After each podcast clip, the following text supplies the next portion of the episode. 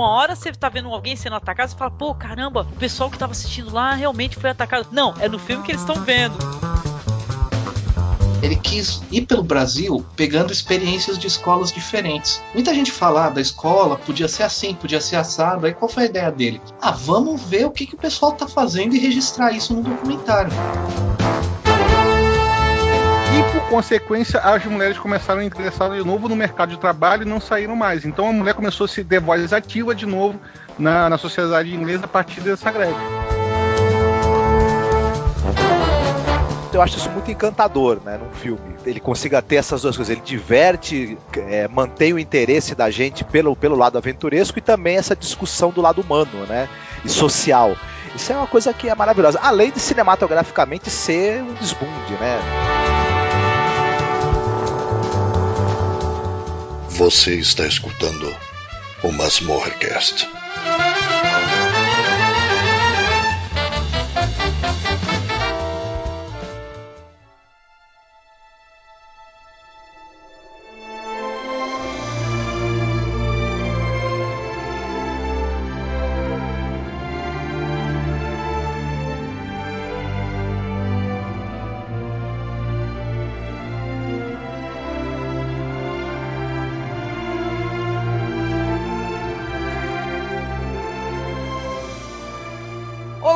Ouvinte, seja bem-vindo aqui a mais um MasmorraCast. Nós estamos fazendo a segunda parte do nosso programa sobre o diretor chinês Zhang Mu.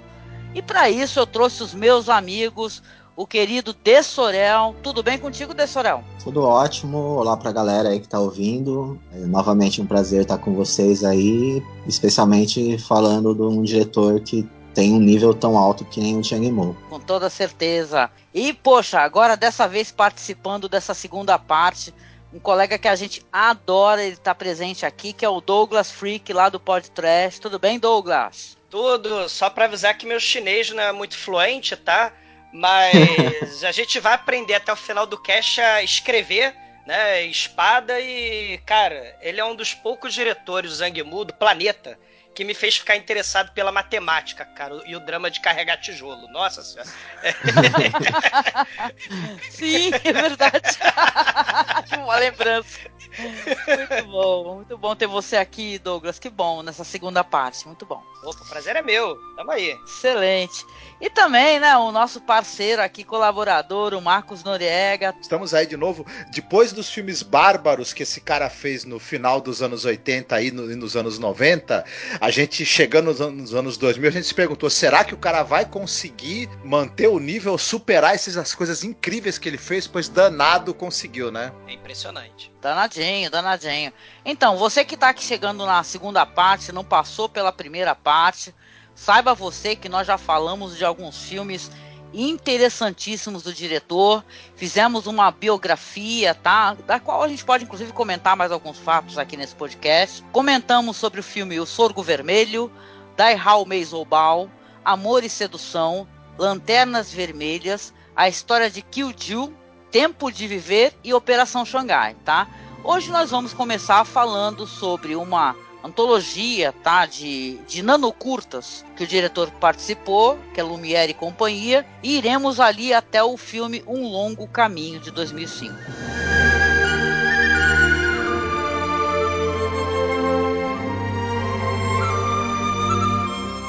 Já que o Douglas está aqui pela primeira vez, não esteve no outro podcast, Douglas, você falou um pouco que você gosta do diretor, né? Um diretor muito interessante, né? A gente está numa fase agora aqui do diretor onde ele já, inclusive, é um cara. É, eu acho que ele já recebeu todos os louros ali por filmes anteriores dele. Esse Lumière e companhia, ele foi convidado ali para gravar, por exemplo, com diretores, saca? Que é tipo Theo Angelopoulos, sabe? Vicente Aranda. É mais Costa Gravas. Né? Vendors, né? Kiarostami. É, exatamente, já é um cara famoso no país dele, apesar de toda a censura, né? Porque é até legal, Douglas, de repente você comentar um pouco sobre isso, já que a gente tava falando em off. É, o pessoal discrimina muito o trabalho do cara sem entender, talvez, que é um cara que trabalha com a censura do lado dele, né? É Desde bem sempre. complicado. Desde é, sempre. O, o, o Zhang Mu, né, é, a gente falando de filmes na China, você, infeliz, assim, né, você tem que ter a participação estatal, não tem jeito, né? E, e a própria história dos filmes retratam essa questão da, da intromissão do Estado né, em determinados níveis, né, em vários níveis. Né? E a gente pode ver que as próprias obras, né, o, o, os bastidores das produções também mostram essa interferência estatal e o filme mostra também. Então, assim, falar de China e não falar da, da interferência do governo, não falar né, de como o, o, o Estado e a própria nação, como os próprios chineses veem né, essa parte tão é, é, atuante na vida deles, né, não tem como. Né? Então, assim, é, a gente pode falar dos camponeses, né? a gente pode falar da vida urbana, pode falar do crescimento da China, do passado tradicional deles, né? da história dos trabalhadores, da história da nobreza, não é? Mas, assim, um, uma coisa muito interessante é que a gente pode falar que ele essencialmente trata da China mesmo, né? Assim, em várias instâncias. Né? A gente fala aí da, do, das criancinhas aos idosos, né? a questão da honra, a questão do amor, né, o senso de dever, o patriotismo, né, é, é, as obrigações que cada um né, naquele, naquele país tem para com o, o, a sociedade. Então, assim, é, é, um país extremamente complexo, né, que está crescendo muito, por isso também vai produzir muitos filmes é, para exportação, né, que a gente pode dizer, né? Se, se a gente ter Hollywood agora entupindo o mercado de filme de super-herói, o, o De Jong Lee, né, com, com o Tigre e o Dragão, você vai ter também o, o Zhang Mu fazendo filmes, vamos dizer, para um mercado mais amplo, né? Então aqueles filmes de Kung Fu que já existiam e já tinham estourado no mercado, né? Os filmes Wuxia de Kung Fu nos anos 70. Quem não se lembra, né? Daquelas dos príncipes lutadores, dos guerreiros, não é? Da luta dinástica, não é? Isso lá nos anos 70, os filmes Wuxia, né? Aquela, aqueles épicos, né? Que, que lançaram Jack Chan, Sammo Hung,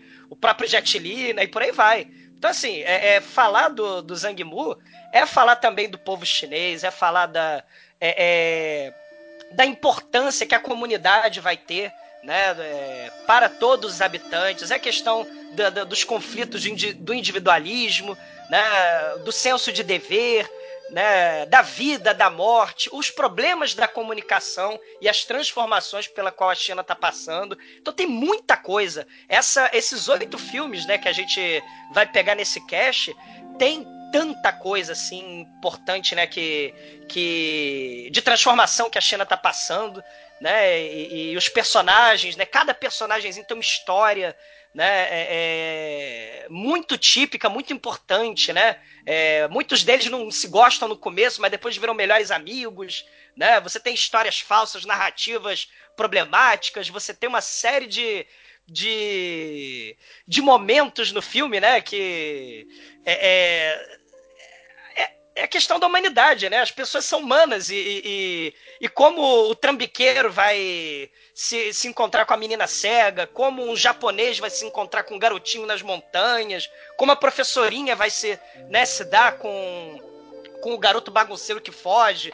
Né? Então, assim, é muita coisa, né, Angélica, pra, pra, pra falar, né? Sim, do... sim, sim, muita coisa, meu amigo. Só ressaltando, né, que vocês falaram agora, né, sobre a questão da censura, é, a gente já até falou na parte 1, né, mas é bom lembrar que é preciso diferenciar o cinema feito na China, né, na República Popular da China, e o cinema de Hong Kong, né.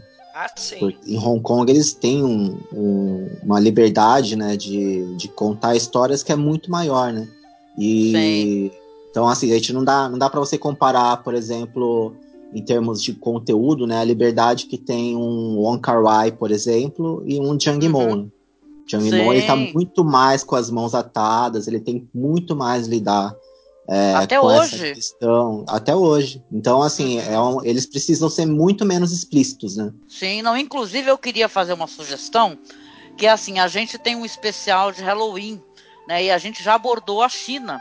Né? E, quando, e quando você vê a questão da censura na China, você vê o quanto complicado é ter material de gênero lá, terror, né? Então, Sim. se você escutar o nosso podcast lá de Halloween, que a gente falou da China, você vai ver o pessoal, o Marcos e o Douglas, falando muito de Hong Kong. Né? Então é lá que estava sendo produzido a maior quantidade do cinema de gênero, de terror, cinema gore. Então eu recomendo também que você faça, inclusive, essa audição desse podcast para poder compreender como é que funciona isso daí, né? Porque Eu sei que tem um, alguns críticos que falam muito mal do Jang Mu, ah, esse filme dele é pro isso, pro aquilo. Só que é, não é relativizando um problema que, inclusive, é um problema atual para a gente aqui no Brasil, essa questão de revisionismo, nada disso. É mais um cara que ele estava tentando trabalhar no país dele, ele é obrigado a contar histórias de heróis e tal, ele não pode fazer. Tem, algum, tem filmes que a gente vai comentar aqui, já a seguir, né? Que ele, você vê que o governo está ali do lado, que está contando uma história triste de uma comunidade, uma, uma escola, é, uma comunidade pobre com uma escola pequena, mas não pode é, exagerar, não pode falar que é tão pobre assim. Então é, é, chato, né? A censura é uma merda. Não tem palavra, muitos, né? Pra... Muitos finais de filmes, né? A gente tem alteração no roteiro, né? Tem, sim, tem interferência sim. na história direta. Então, sim, e, e, e ainda assim o filme não perde. Né? O, o, talento é tanto do diretor que você consegue encontrar até elementos comuns dentro da obra dele, na né? questão da carta, né? Porque alguns uhum. finais de filmes aí tem a, a, a, famigerada carta, né? E, por exemplo, no Keep Cool, né? Que foi também um final que foi obrigado, né? Aquela carta do final, né? Foi uma, uma é, é, obrigação da censura lá do governo. Mas, assim, entra na, na obra, né? Entra como tema na obra, né? A tentativa de conciliação, da amizade, né? Assim, é, uhum. né? Mesmo que as pessoas estejam separadas, né? Você tenta uma forma de unir. Né, assim, então é, é, é, é complicado, mas o talento é tanto e a criatividade para né, dar conta de, desses problemas que acaba ficando. Não, não fica tão perceptível a interferência. Né? O, tem uma coisa interessante que eu estava eu tava escutando vocês falarem tudo.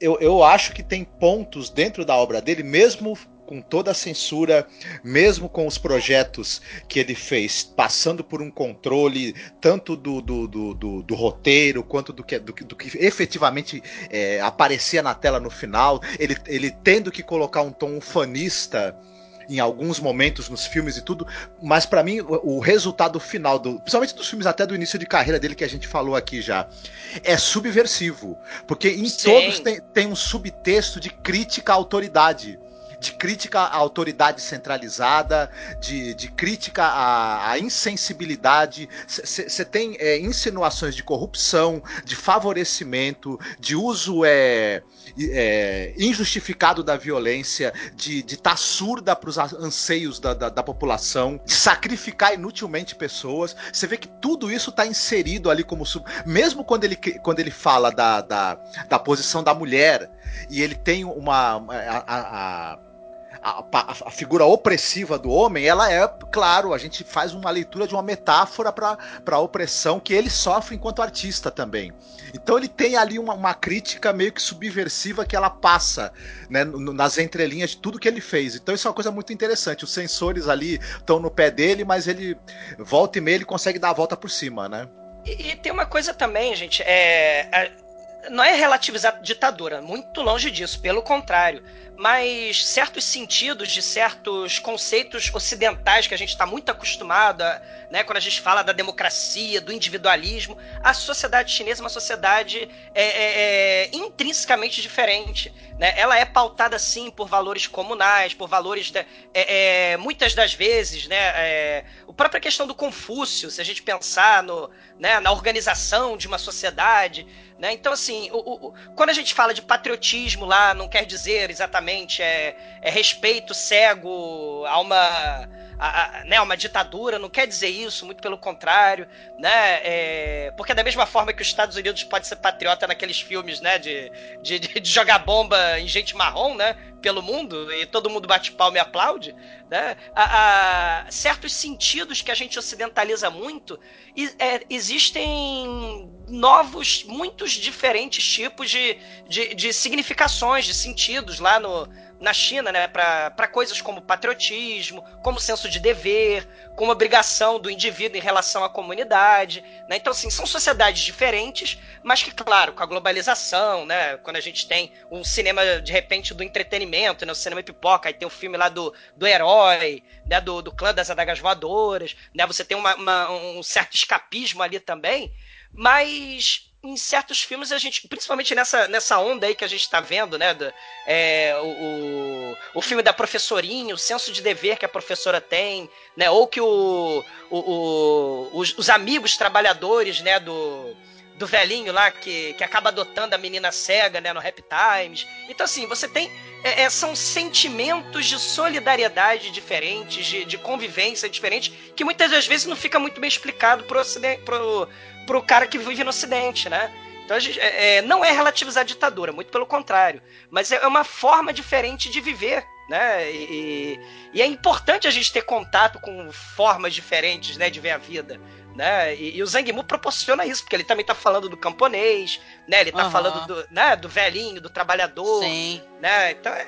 Sim, sim, é muito fácil, é, são realidades que a gente não é, a gente não vive, né? Nós somos pessoas do outro lado lá do planeta. Apesar da China ser uma potência muito capitalista hoje em dia, né? e está muito inserida no cinema, inclusive americano, a, a, gente não compreende certos conceitos. Confucionismo é uma coisa que também eu estou aprendendo, estou tentando entender, que é muito bonita, é muito interessante. Toda aquela questão da revolução cultural, né? Toda a, aquele negócio do atraso escolar, né? Tal, devido à revolução. Então, isso daí vai ser inserido no cinema do Zhang Mo, né? E a gente está aqui para isso. A gente está aqui para explorar um pouco mais oito filmes do diretor trazer aqui a, a nossas impressões. Fique aí com a gente que você vai curtir. Em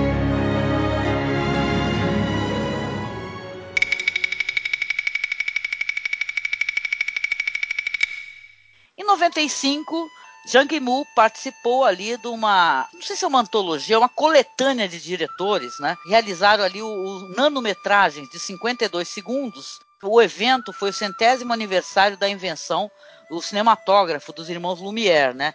Então os diretores foram convidados a fazer, utilizando cinematógrafos, a máquina antiga, um curta pequenininho, né, onde eles colocavam ali o parecer deles e tal, né? O tema parece que é livre, né?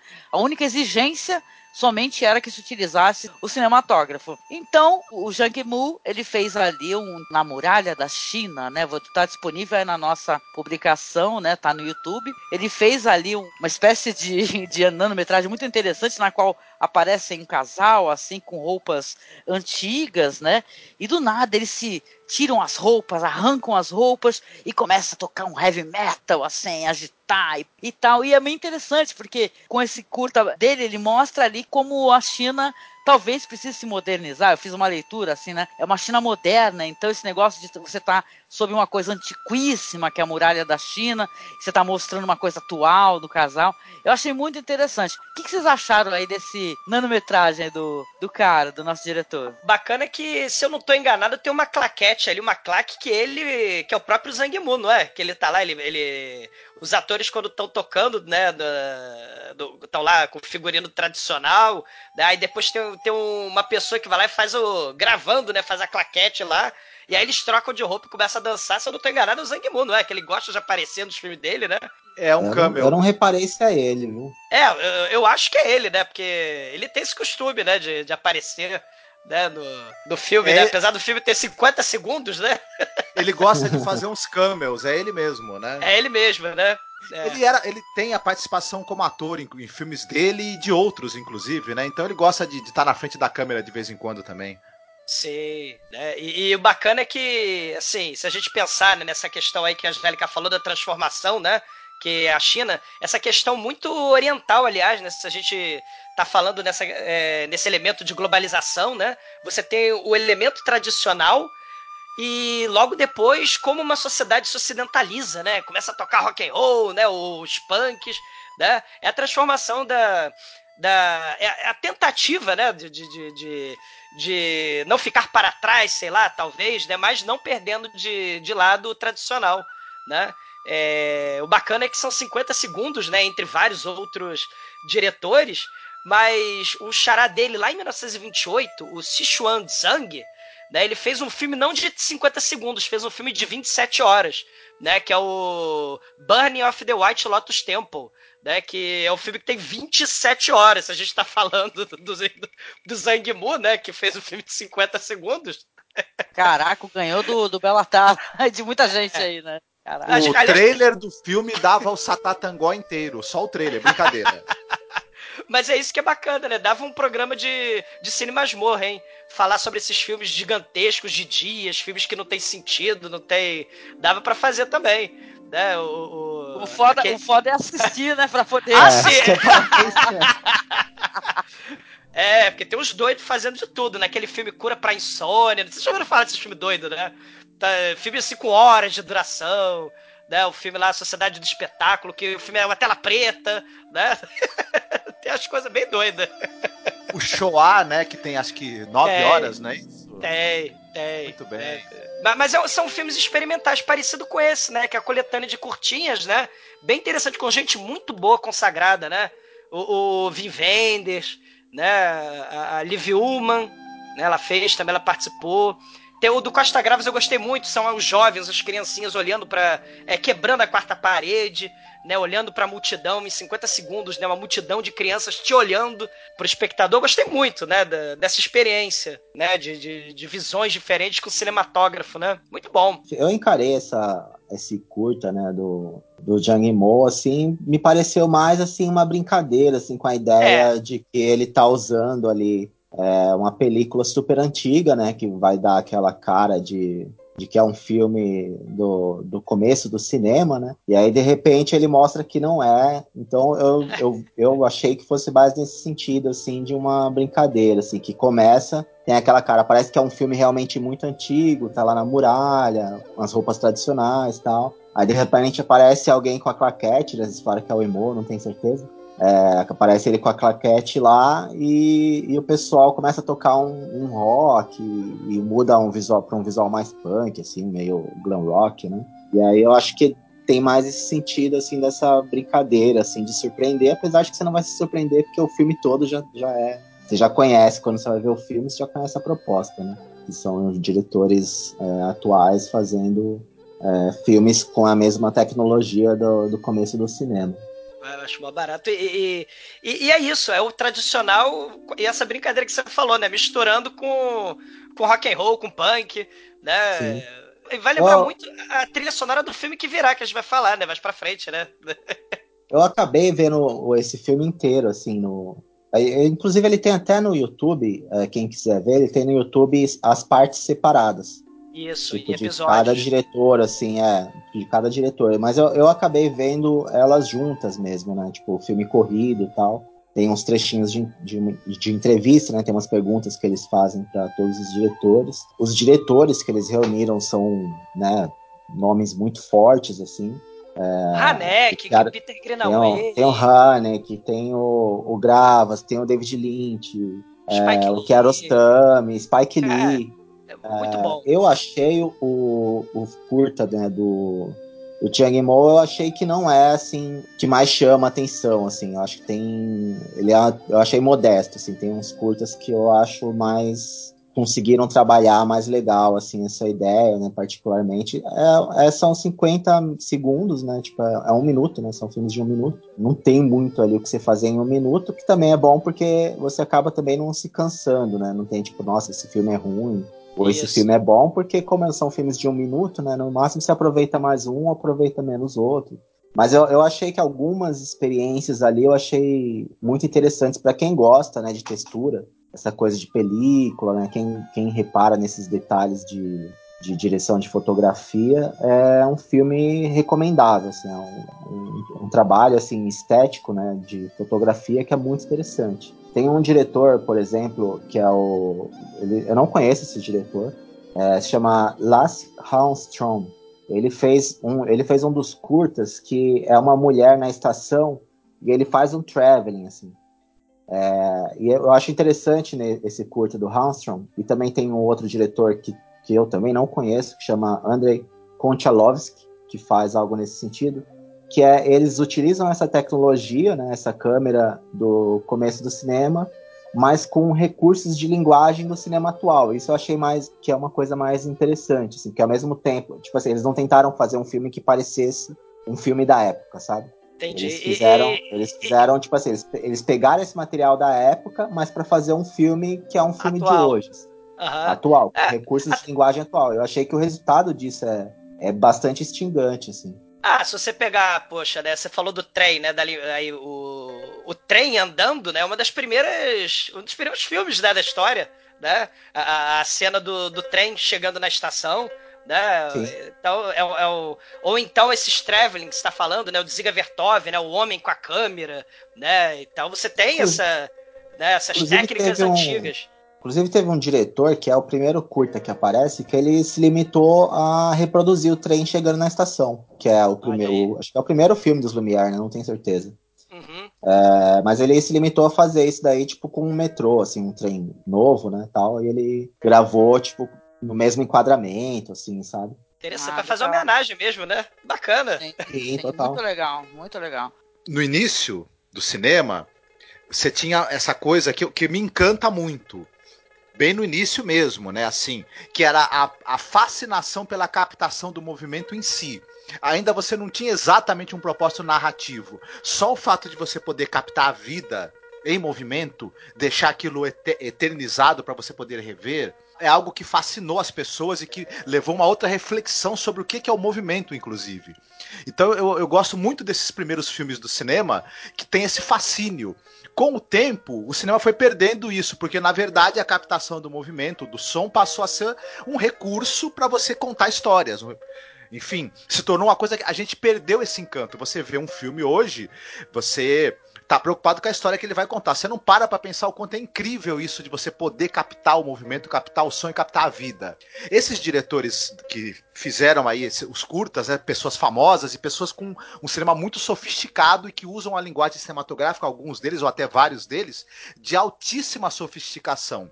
É interessante vê-los ali com a câmera primitiva, né, o cinematógrafo, com muito, com pouquíssimos recursos de, de, de, técnicos e de tempo também. E você vê que eles voltaram um pouco também a esse fascínio, né? Assim, em alguns dos curtas você percebe esse fascínio da captação da vida por si mesma. Outros não, eles continuam tendo uma certa sofisticação. Mas é muito bacana de ver isso, viu? E o do Zhang Mu, pra mim, ele tem, ele tem muito disso, do prazer de captar esse movimento e de captar uma passagem do tempo de milhares de anos em poucos segundos, né?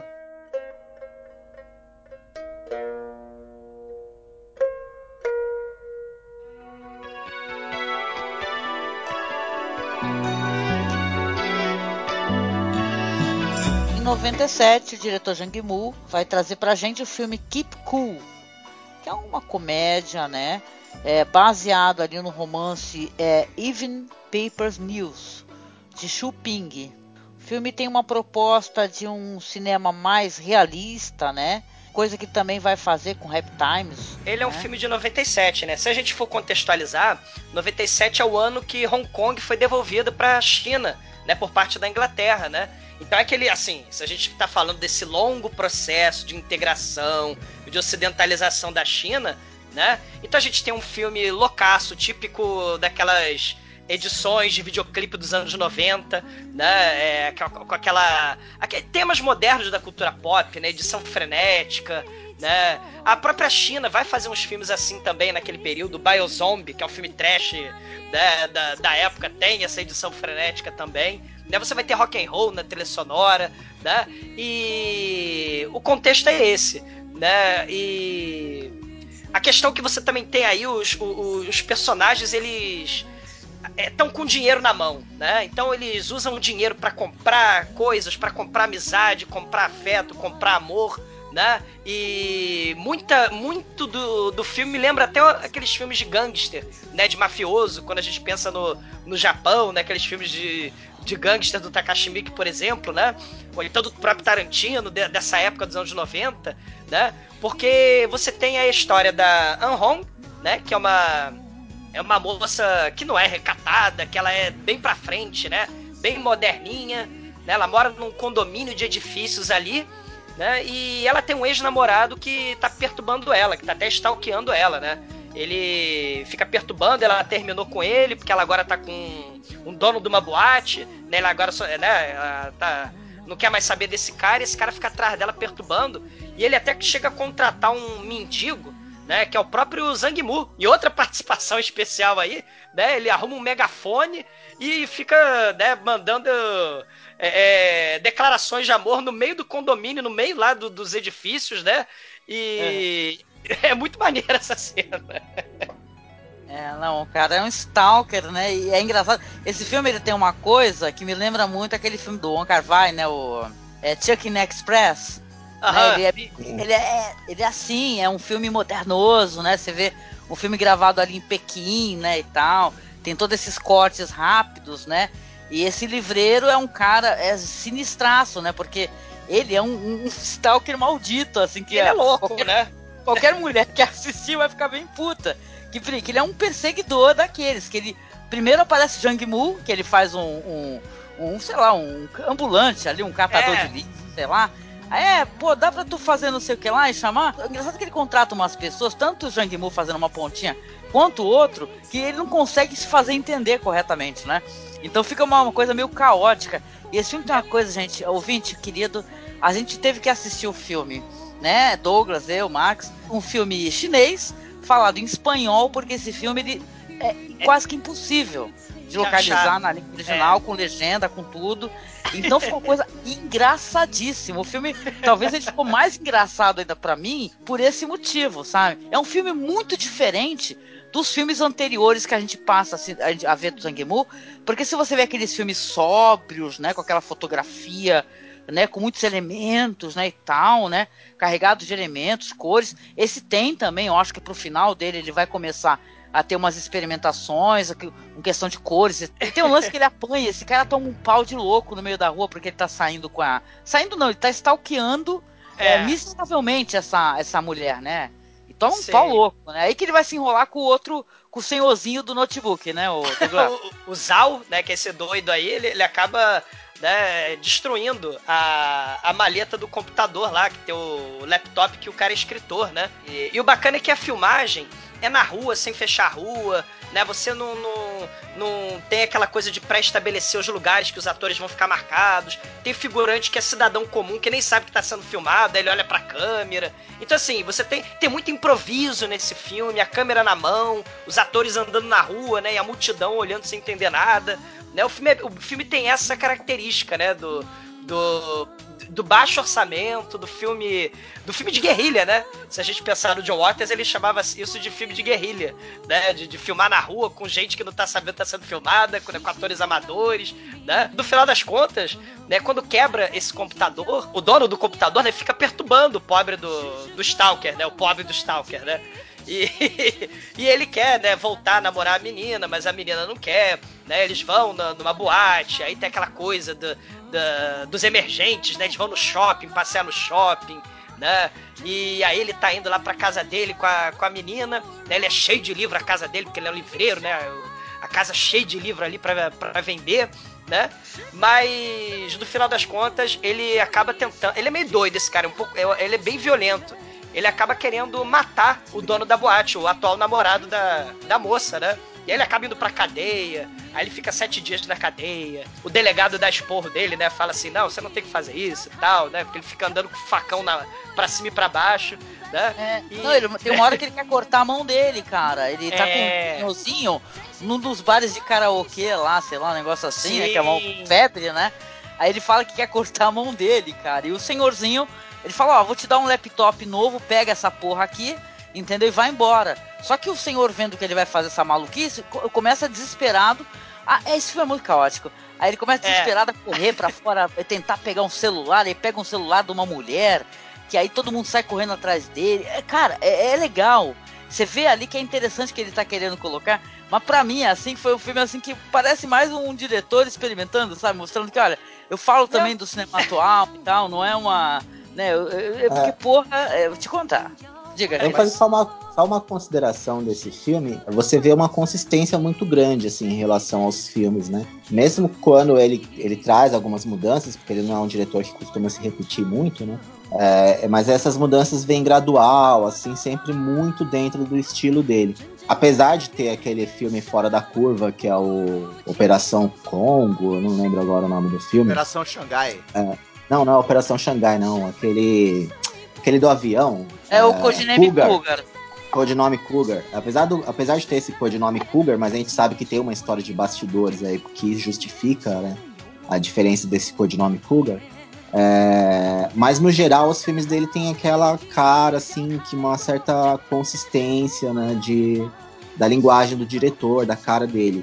E esse filme agora, que é o Keep Cool, ele é o primeiro filme, depois a gente vai falar de outros, né?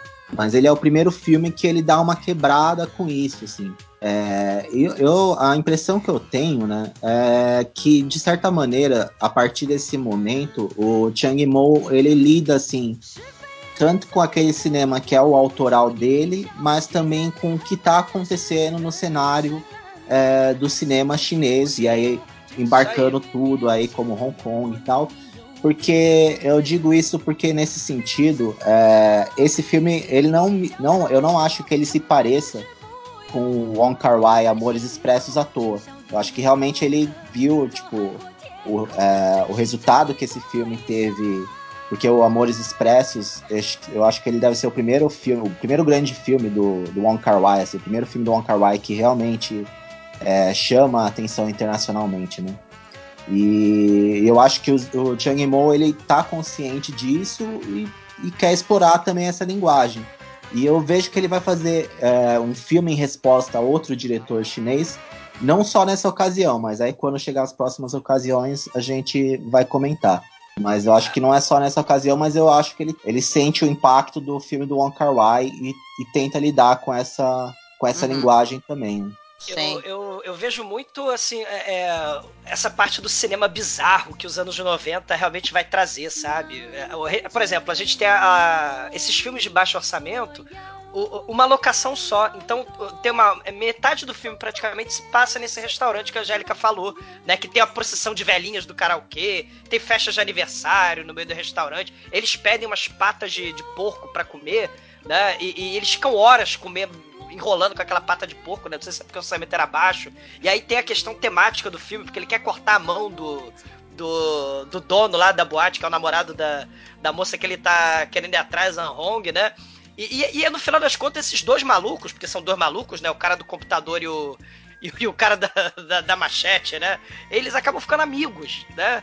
É, é apesar de, do caos que eles promovem no, no clímax loucaço desse filme né? Porque o, o, acabou que o dono da boate vai lá fazer o acordo, vai dar o dinheiro, né? Mas é, prendem o, o, velhinho lá em cima no, no, no depósito do restaurante. Aí o, o, cozinheiro fica com ciúme porque achou que o velhinho tava é, abusando da, da, da, garçonete que é noiva dele. E aí começa uma confusão danada, cai reboco do, do, do restaurante na cabeça do, do, do, do, dono da boate lá que tava lá. No final das contas ele não morre, né? Porque ele foi salvo pelo reboco da, da caixa de som do, do karaokê caindo na cabeça dele. É um filme bizarro, né? E você vê muitas cenas improvisadas. Né? O, o a questão do, do, dele cantando no karaokê, né? Eles rindo no final da cena do clímax do filme, né? Que que o velhinho tá doido com o facão na mão, querendo cortar a mão de todo mundo. Ele fala: Ah, você quer cortar a mão? Então corta a minha mão. Aí a gente começa a rir, né? Assim, o filme é muito louco, gente, né? Eu acho esse filme bem interessante. É, esse caos narrativo que esse filme tem. E, e, ele é um caos narrativo que ele é curioso, né? Porque ele tem esse início com muito movimento de câmera, muito ágil. Ele tem uns outra, umas outras partes em que a câmera tá parada, meio que sendo um observador ali, né? Contemplador daquele caos todo que vai passando na frente dela. E depois ele se aproxima para um, um, um, final onde a montagem volta a ficar muito delirante. E, e tem um, é, o uso assim do vermelho em alguns momentos específicos que tem a ver com, com, a, com o estilo do Zhang Mu. Esse vermelho não Sim. tá ali à toa. E, mas tudo isso também, para mim, tem um motivo narrativo, porque a história. Você tá contemplando um mundo caótico, confuso, né? Um, um, mundo onde, onde você tem valores muito rápidos, muito superficiais e velozes, muito diferente dos valores tradicionais chineses, enfim, o, a força do dinheiro construindo e destruindo as coisas muito rápido, as pessoas neuróticas ao extremo, né? No, no, numa vida de Os competição. Isso, é. numa vida de competição e aí, você tem esse maluco, né? Esse, esse o, o, o, livreiro, e você tem um cara muito mais tranquilo, muito mais ligado em valores muito mais próximos da China tradicional, e ele acredita que ele ele conhece esse cara, é, se identifica com, a, com o drama do cara, com o problema do cara, e ele acredita que ele vai conseguir trazer paz para esse maluco que ele vai influenciar esse fulano pro cara ficar mais tranquilo. Acontece justamente o contrário. O caos desse cara invade a vida de, do, do, O caos do Zal invade a vida do Zang e ele entra nessa loucura totalmente. ele é totalmente tragado por essa loucura. E o, e, e, a linguagem do filme ela tá muito dentro disso. Ela, é, ela, ela tem esse, esse, esse caos todo implantado que vai se agravando ao longo da, da, da, da filmagem. Então, ele, ele tem muito essa, essa coisa do, do videoclipe, do caos, da montagem tresloucada mas não é à toa. Ela tá muito dentro da história que ela tá contando e ela é uma grande metáfora, como você mesmo falou, né, Douglas, pra esse momento ali que Hong Kong vai viver e, e, e, talvez os valores tradicionais chineses sendo confrontados com esse, essa coisa muito menos controlada que é a vida no, no, na, na, Hong Kong. Então ah, é um filme muito interessante. Eu acho que ele faz uma dobradinha boa mesmo com o, o Shanking Express do, do On Kar-wai, que eu acho, na verdade, que é um filme que, no caso do On Kar-wai, funciona até muito melhor. Essa, toda essa coisa de, dessa, dessa loucura das grandes cidades modernas, o On Kar-wai tá mais acostumado a lidar é, tá no DNA da obra dele, então é uma coisa muito que funciona muito melhor. Mas no Zhang Mu é muito interessante. Eu acho que não é um filme dele que deu errado, não. Ele esse caos ele orquestra bem também. E ele é. passa por cima do, do, baixo orçamento ali e, do, e, das limitações, né? Bacana. Sim, sim. Tem assim, são, são temas, né? Se a gente pensar de forma mais geral da obra do Zhang Mu, você tem essa questão do problema de comunicação, né? Você tem é, pessoas que se estranham a princípio, que não se gostam, mas depois respeitam as diferenças um do outro, viram melhores amigos, né? Gente pensar na professorinho, o aluninho, né? O, o, o japonês, é, é, a menininha cega e o, e o trambiqueiro, né? Você tem, né? O, o, garotinho, filho lá do, do ator que é presidiário, né? E o japonês idoso, né? Com o filho dele que tá à beira da morte. Você tem certos elementos, né? A questão da identidade, a troca de papéis, né? Que você tá falando aí, né? Que um era centrado, o outro fica insano, né? E aí uhum. troca os papéis. Você tem essa questão toda aí na, na obra sim, do Sangue também, né?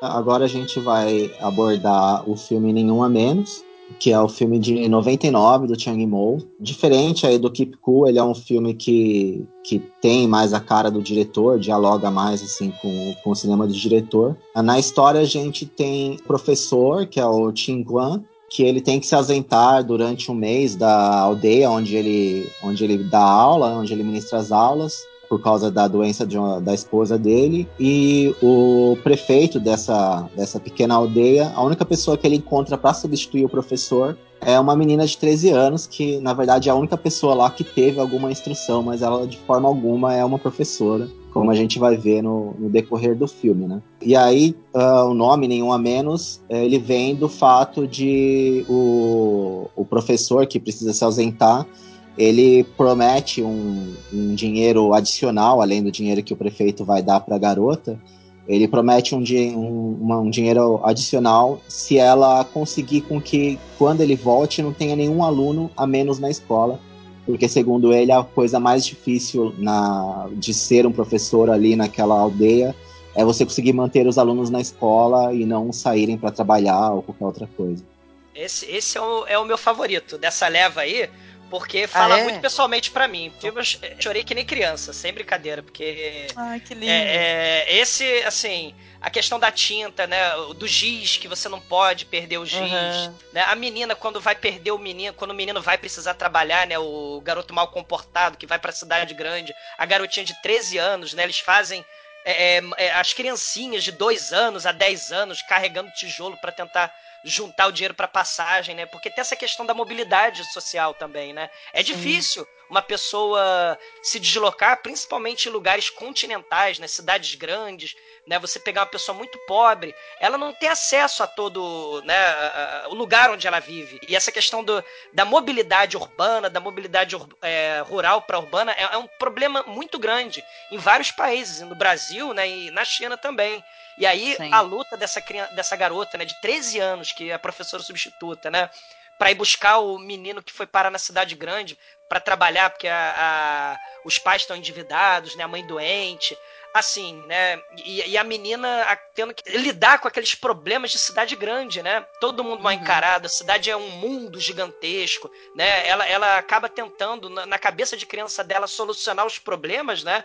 Ela pega, é, é, compra com todo o dinheiro que ela conseguiu juntar, porque ela vai a pé da cidade rural, vai a pé para a cidade grande, né? Então ela acaba, ela tinha só metade da passagem, ou menos da metade. Ela pega e gasta tudo em tinta e papel para poder fazer os cartazes desaparecidos. Aí ela pega a água e começa para fazer a tinta render, né? Para assim, fica é, a noite pra... inteira fazendo isso, né? Na rodoviária. É, é, é. é obstinação, né? Assim, é, é, o dever, é o papel que a pessoa tem dentro da sociedade. Né? Esse filme mostra muito esse lado de é, de comunidade, né? Que muitas das vezes uma sociedade individualista, né, muito materialista como né, o Ocidente, a gente acaba perdendo um pouco isso, né? O foco realmente na, na, na vida comunal, na vida em comunidade e o dever que cada um tem para com o outro. Porque quando você tem uma sociedade com muitos problemas materiais, né, você uhum. precisa do outro para sobreviver. Né? Então a menininha Sim. de 13 anos, ela é uma figura importantíssima naquela comunidade enquanto professora né? E, e, e, aí ela é confrontada com aqueles problemas de cidade grande, né? E, e, a questão do. Ah, você não é filha de, de dono da. Porque acabam falando pra ela pra ler na rede de TV, né? Ah, mas você não é filha do, do dono da TV? Você não é filha de alguém importante? Né? Isso lembra muito o jeitinho brasileiro, né? Lá na China você tem uma coisa parecida também, que é o guanxi, né? Que é o jeitinho brasileiro lá da China né? Que é justamente isso, é que essa questão de você tentar burlar esses problemas, essas deficiências de uma sociedade gigantesca com muitos problemas também, como a China, né? E, e as pessoas no dia a dia tendo que é, é, é lidar com, esse, né, com, com, as faltas, com os problemas. Né? Então esse filme me tocou muito, né? Porque mostra a obstinação de uma criança, né? E não perder ninguém do, do, dos alunos, né? É, Sim. É muito bonito, né? É, muito. Nossa, esse filme ele é um filme que é, é, inesquecível, né? Esse negócio de você ver. É porque ela é professora, mas ela não tem nenhuma formação, claro. Ela é uma, uma jovem, ela é uma, praticamente uma criança, né? E no, nesse filme tem um lance também, não sei se é, o pessoal chama de não atores, né? São pessoas ali que elas estão, na verdade, interpretando personagens assim, como personagens, nomes mesmos dela, sabe? Os cargos que ela tem, o prefeito da cidade é que eles chamam de prefeito, né? O chefe da, da, da vila ali, né? Uhum. É, é mesmo o prefeito daquela cidadezinha lá, né? E tal, né? Então tem isso, né? Que ele trabalhou e, e é o que eu falei lá anteriormente. O governo chinês é, queria, é claro, mostrar ali que a, que a República estava tentando é, é, fazer a reforma do ensino primário, né? Porque estava com uma defasagem enorme, enorme, né? Então eles estavam querendo fazer algo que fosse é, realmente também como uma, uma divulgação do trabalho que eles estão fazendo.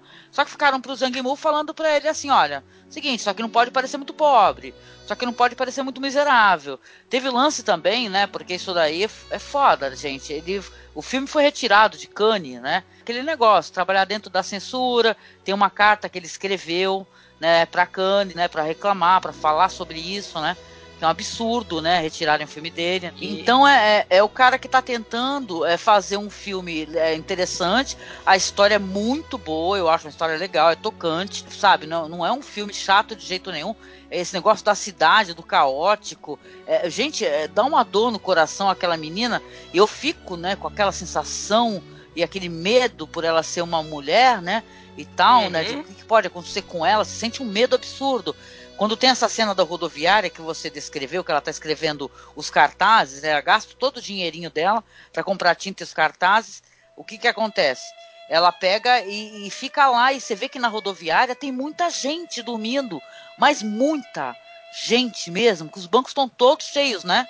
E tal. Então você são, vê são os problemas é tá sociais ali, né? A, o próprio, a própria criança, a criança perdida, né? O Zan, né? Que excelente ator também, né? O ator. É, é Nossa, que menino maravilhoso. Né? Não é aquela cena dele, dele encontrando a, a, a professora pela televisão? É, é, Meu Deus, se você não, Nossa, é de não se emociona com aquela so, é. cena, você tem coração, né? Mas é, é, você mostra a, a, máfia, né? Do, do, deslocamento de pessoas, do tráfico de trabalhadores infantis ali. Né? Então tem muito, tem muito detalhe né? nessa, nessa, nessa construção de uma China moderna, né? É assim, você tem o, o choque mesmo entre o rural e urbano, mas as deficiências, tanto no rural quanto no urbano, né? O giz que tem que ser é, é, é, economizado, né? A professorinha que não é professora, é uma menina de 13 anos, as, as, adolescentes que tem que tomar conta de um monte de garoto que chega da área rural para botar para trabalhar na cidade grande, né? Então assim, claro, né, o papel que a mídia vai ter, aí o Zangmu, né, ele talvez por causa da questão da censura, né, ele tá fazendo aí um talvez um apelo à mídia, né? Porque é a mídia que salva, né? Tanto o garotinho quanto a professora, né? É a estação de TV, é a doação dos, dos espectadores toda a China colaboram com a história daquele. É, daque, da, daquela cidadezinha, né? Então é a mídia que acaba salvando, né? Vamos dizer assim, e a consciência coletiva do Sim. povo chinês, né? Talvez por causa justamente dessa questão da censura, né? E tal, né? Não foi nem o governo que salvou, mas foi o, o, o, cidadão chinês, né? Que com as suas doações, que com é. a moça que acolheu o menino, né, no restaurante, né? Que ele era um mendiguinho, né? Ela acabou acolhendo ele no restaurante. Né? Então, assim, tem, tem muitos elementos interessantes nesse filme, né? Sobre as mazelas da China, mas também a força, vamos dizer assim, do povo chinês, né? Pelo que eu tenho de, de informação, é, esse filme não tem ator mesmo, que a Angélica comentou, né? É, realmente são todos não atores, assim, ele quis fazer uma coisa meio neorrealismo italiano, né? Então são todos não atores. E, e, e é interessante que para conseguir uma atuação mais natural, assim, mais convincente deles, em muitos momentos o Chang Yimou escondeu as câmeras, né?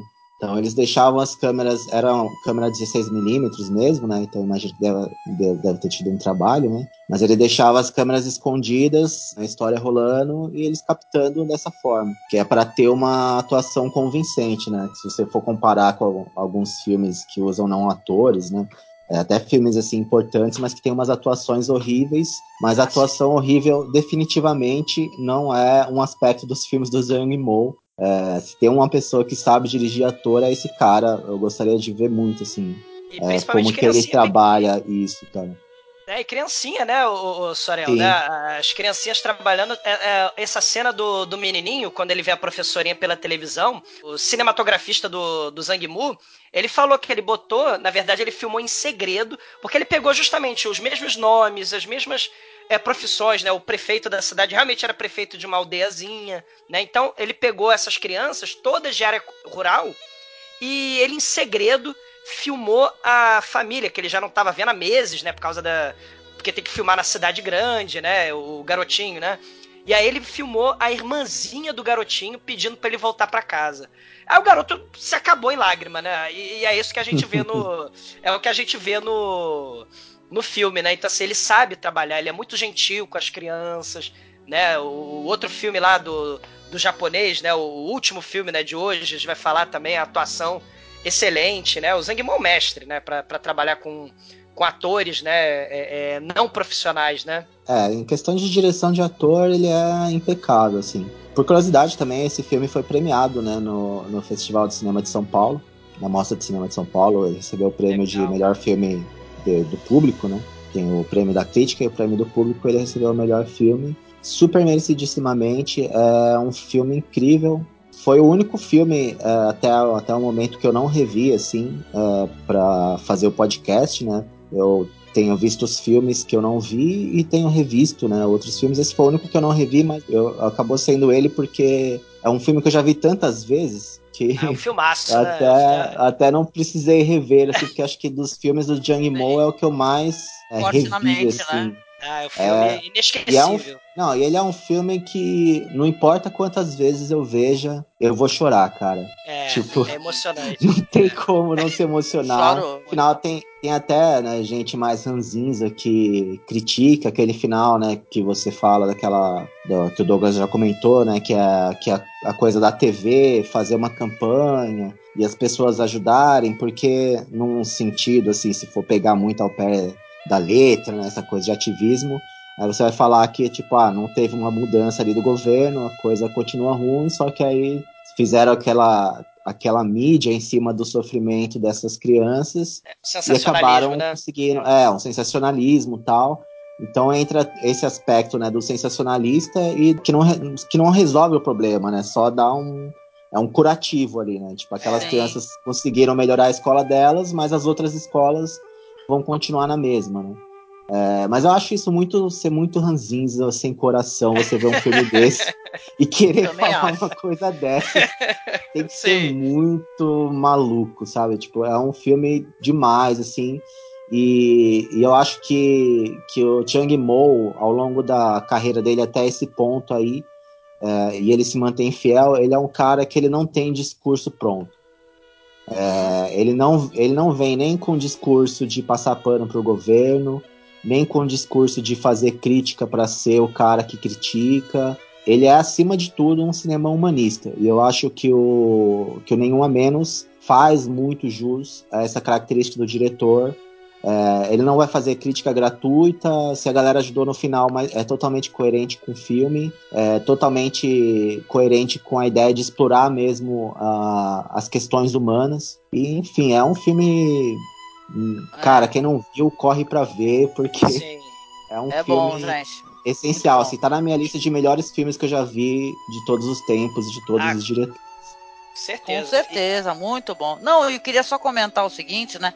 Esse lance que eu falei aí da retirada de Cannes, né, do filme, né? Ele escreveu, né, reclamando, né, e tal, né? E olha só, o que ele escreveu tem muita coerência com o que a gente tem falado aqui. Olha a cartinha dele que eu consegui acessar né? Que é pequenininha, tá? Ah, Ele diz assim: Eu não posso aceitar que quando se trata de filmes chineses, o Ocidente parece por muito tempo ter tido apenas uma leitura política. Se não é contra o governo, então é para o governo. A ingenuidade e a falta de perspectiva de usar um conceito tão simples para julgar um filme é óbvia. Com relação às obras de diretores da América, França e Itália, por exemplo, duvido que você tenha o mesmo ponto de vista. Zhang Mu, 20 de abril de 1999. Aí vê só, Perfeito. é o que a gente falou aqui, cara. Perfeito. Entendeu? Quer dizer que, os tá falando, filmes aí. Exatamente, filmes americanos que são pró-América, né, e tal, vários filmes que a gente, é, nesse mundo aí globalizado, né, é, tendo em vista que essa globalização é, é muito, né, do, de conteúdo americano ali, né, estadunidense, então a gente não critica, né, aliás eu critico, eu sou chata, viu, quando eu vejo que é pró-América, eu falo que é uma pataquada americanoide, viu? Eu tenho essa expressão pra, pra, chamar o filme. Mas vê só, no caso dele aí, quando o filme foi retirado, que acharam que o filme tinha uma visão pró-China, né? Era uma propaganda e tal.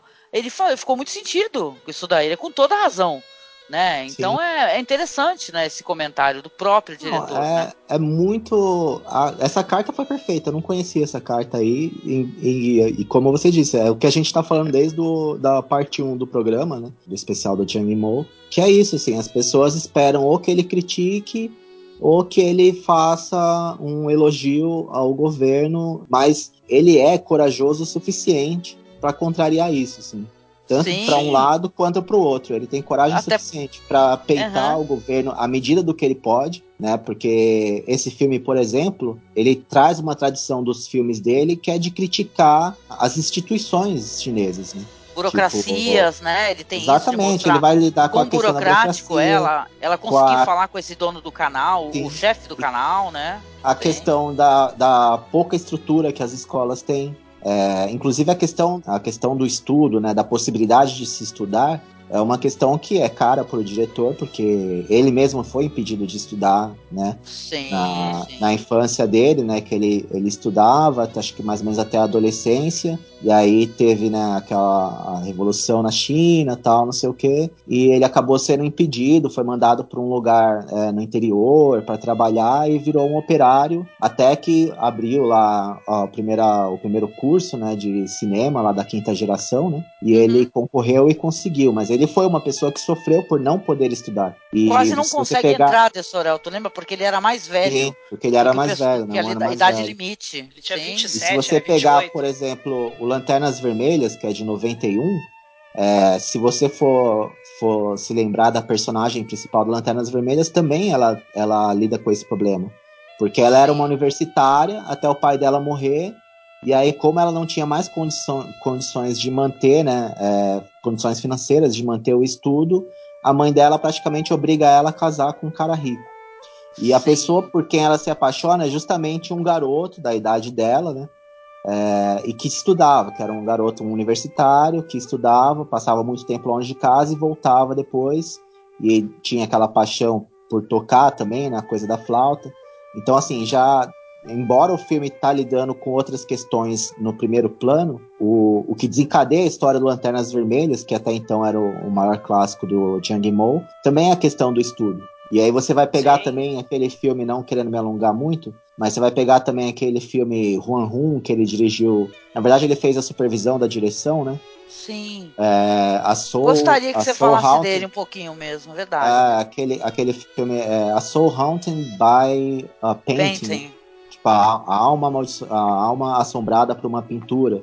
É, esse filme, embora ele não seja um grande filme, é, mas ele retrata muito bem essa questão da censura para as escolas, para as instituições de ensino, né, para as instituições acadêmicas. Ou seja, isso permeia toda a obra do diretor e nesse sentido de crítica às instituições. É, uhum. Então não faz sentido você falar que esse filme é propriamente uma bandeira pró-China. Acontece que a gente, né, nós como ocidentais confortáveis em nossas democracias, embora, embora sejam democracias falhas, né, mas a gente, tem tanto, um, né? a gente tem um nível de, de é. liberdade de expressão que eles não têm lá. E a gente acaba criticando a partir desse ponto de vista, mas não sabe qual é a dificuldade de se fazer um filme num país como a China, né?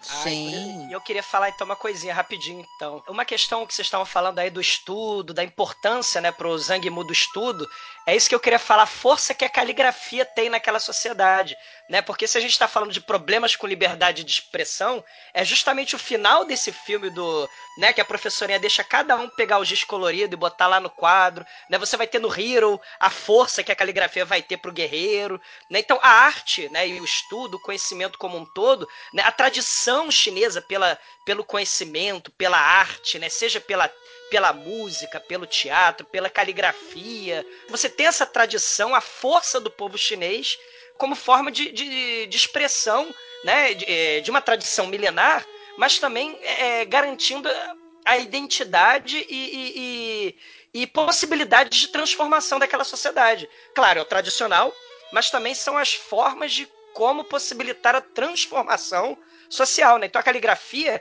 é linda aquele final do filme, né? Que a professorinha deixa as criancinhas que não sabem nem escrever. Eu não sei escrever, professor, eu posso fazer uma flor? Pode. A menininha vai lá e faz uma flor. Aquilo é lindo demais, meu Deus do céu, né? Então, assim, é, a dança, a própria luta wuxia, se a, gente, se a gente pensar no Kung Fu como uma dança também, né? O teatro, né? A pintura, as celebrações em comunidade, né? A, a, a força que a caligrafia tem como expressão de um povo, né, que é muito valorizado pelos chineses até hoje, né, é, justamente por causa disso. Né, é, é uma forma de transformação social o estudo. Né, e o Zhang Mu sabe perfeitamente disso. Ele claramente está celebrando a, a, o povo chinês né, e, e todas as, as, maravilhas que a sua cultura né, trazem, mesmo com todas as dificuldades. Né. Isso eu acho fantástico. Adoro a maneira como as coisas, né, no começo ela não sabe como ensinar mas através das próprias necessidades, eles vão sendo obrigados a aprender, né? Que nem tu falou, tem que aprender matemática, porque tem que calcular quantos tijolos eles conseguem carregar pro cara e quebram metade dos tijolos. que é criancinha, né, gente? Carregando é. tijolo, né? Aí eles têm que calcular quanto é que eles conseguem fazer. O detalhe, eles nem falaram com o cara para saber se é permitido eles carregarem. Então, é muito, sabe? É até lúdico, né? E. Sim. Aí esse negócio, através do próprio sacrifício, né? Que né, não é romantizar a, a, o sacrifício, a necessidade, mas eles vão começando a ser obrigados a aprender. Porque aí tem que calcular quanto é que dá a passagem para ela poder ir para a cidade e tal, sabe? Então, é interessante quando o filme é, tem essa virada, né? Não é Quando o Paulo fala, Freire que fala que o conhecimento liberta, Angélica, não é? Então, o conhecimento, o conhecimento é uma ferramenta de transformação social? Então, olha aí. Sim, sim, sim é exatamente sim. isso. Lembra de um outro educador também que ele estava falando uma vez que ele estava mexendo com ferramentas ali, mexendo com. Tem até num podcast nosso eu coloquei o áudio dele que eu achei tão bonito. Ele falando que tava medindo não sei o que. Aí a criancinha chegou e falou assim: Poxa, o que, que são esses pontinhos aqui? Aí ele falou: Ó, tá contando de 10 em 10, né? Aí ensinou como é que fazer a medição decimal e tal. Achei mal bonito. Mas assim, esse filme vai parecer um absurdo que eu vou falar, mas ele se passa no Brasil. é o Brasil.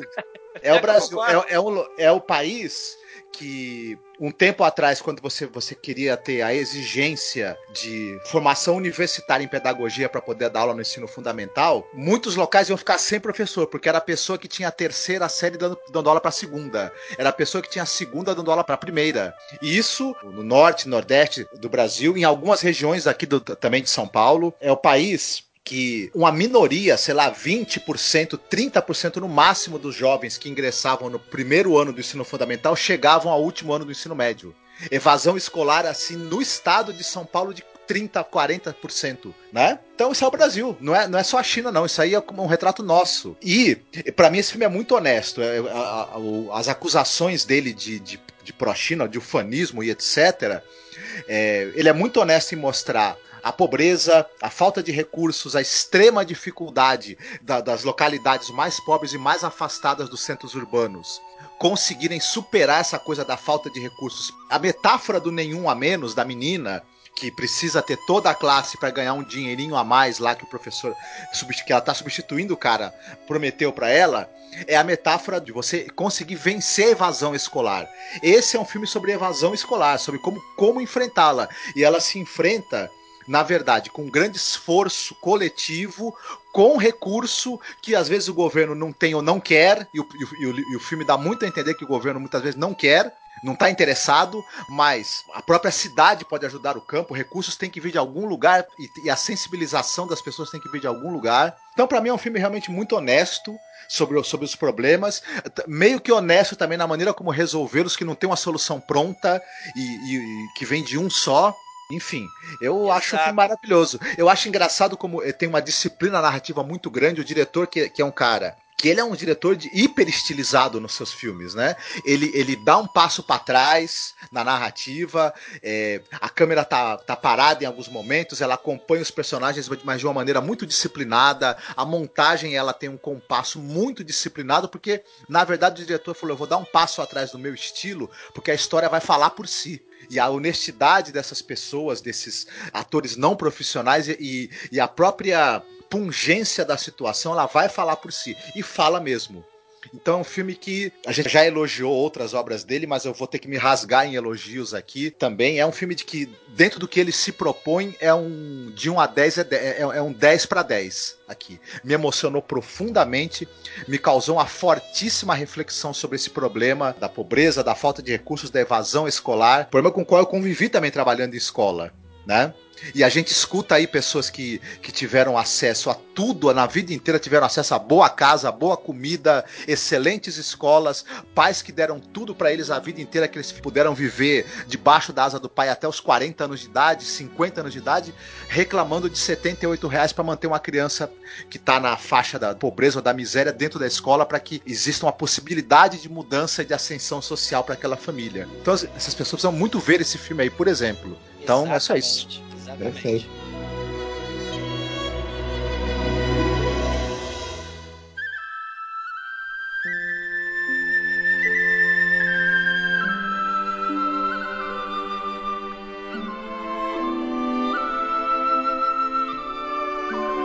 O próximo filme que a gente vai falar é o filme de 99. Também é um filme que trata mais ou menos de um assunto parecido, né? Também é um filme que tem a ver com essa coisa da vida escolar, do papel do professor né? Que é o caminho para casa, em que a gente, fazendo uma breve sinopse, você tem um cara que é um professor que já está há muitos anos dando aula numa cidade também do interior, numa, numa, numa vila ali do interior da China, e ele também tem uma cruzada ali de visitar outras cidades e cidades maiores e centros urbanos e, e para poder angariar recursos ali para a região.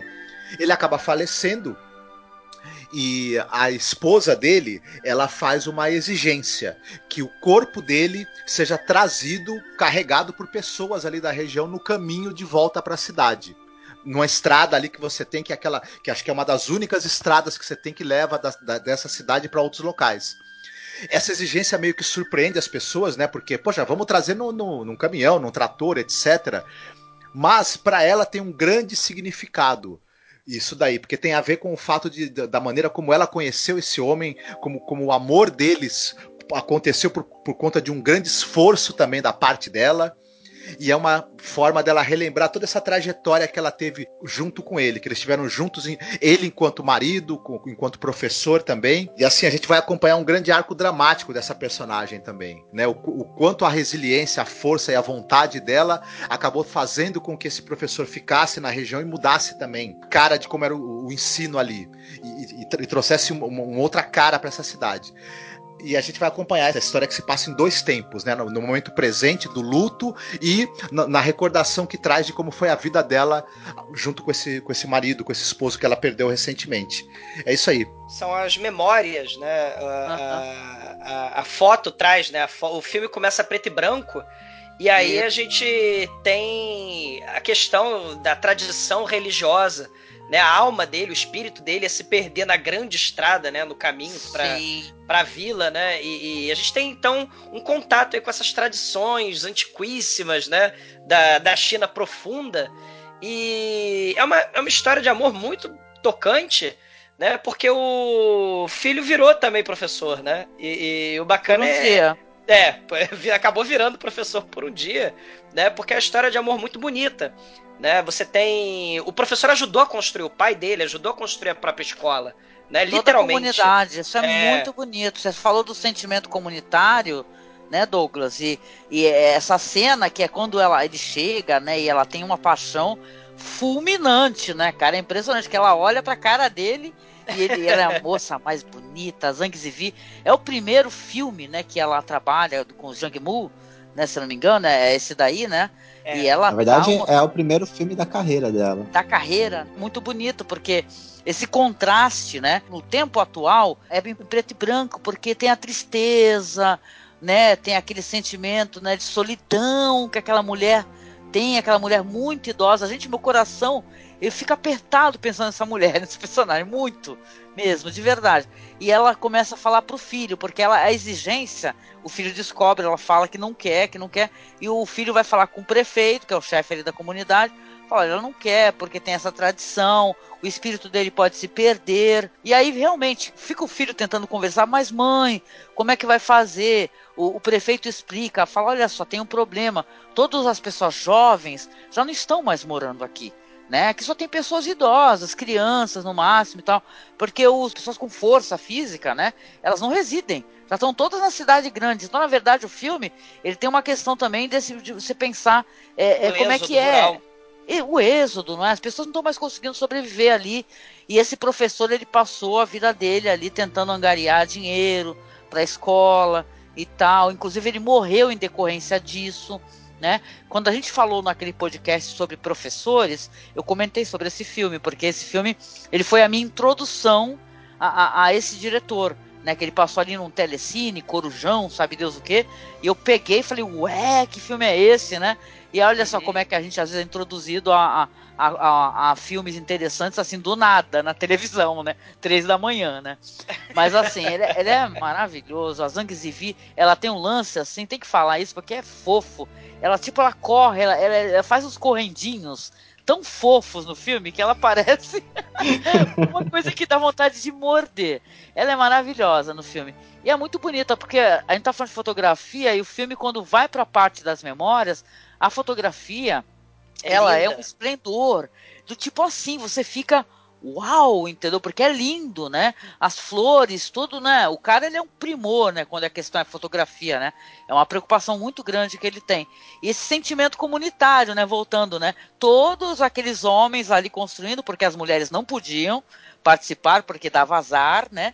Então elas ficavam todas olhando e ele, no caso, o professor, ele ia ficar morando, acho que é na, na casa do prefeito, um negócio assim. Cada dia ele iria comer na casa de, uma das famílias e ela prepara, né? Tem aquele lance, né? Da, da culinária, da, né? A, culinária. a gastronomia. Isso, aí ela prepara aquelas comidas que tem uma cara de gostosas, né? Que dá uma fome, né?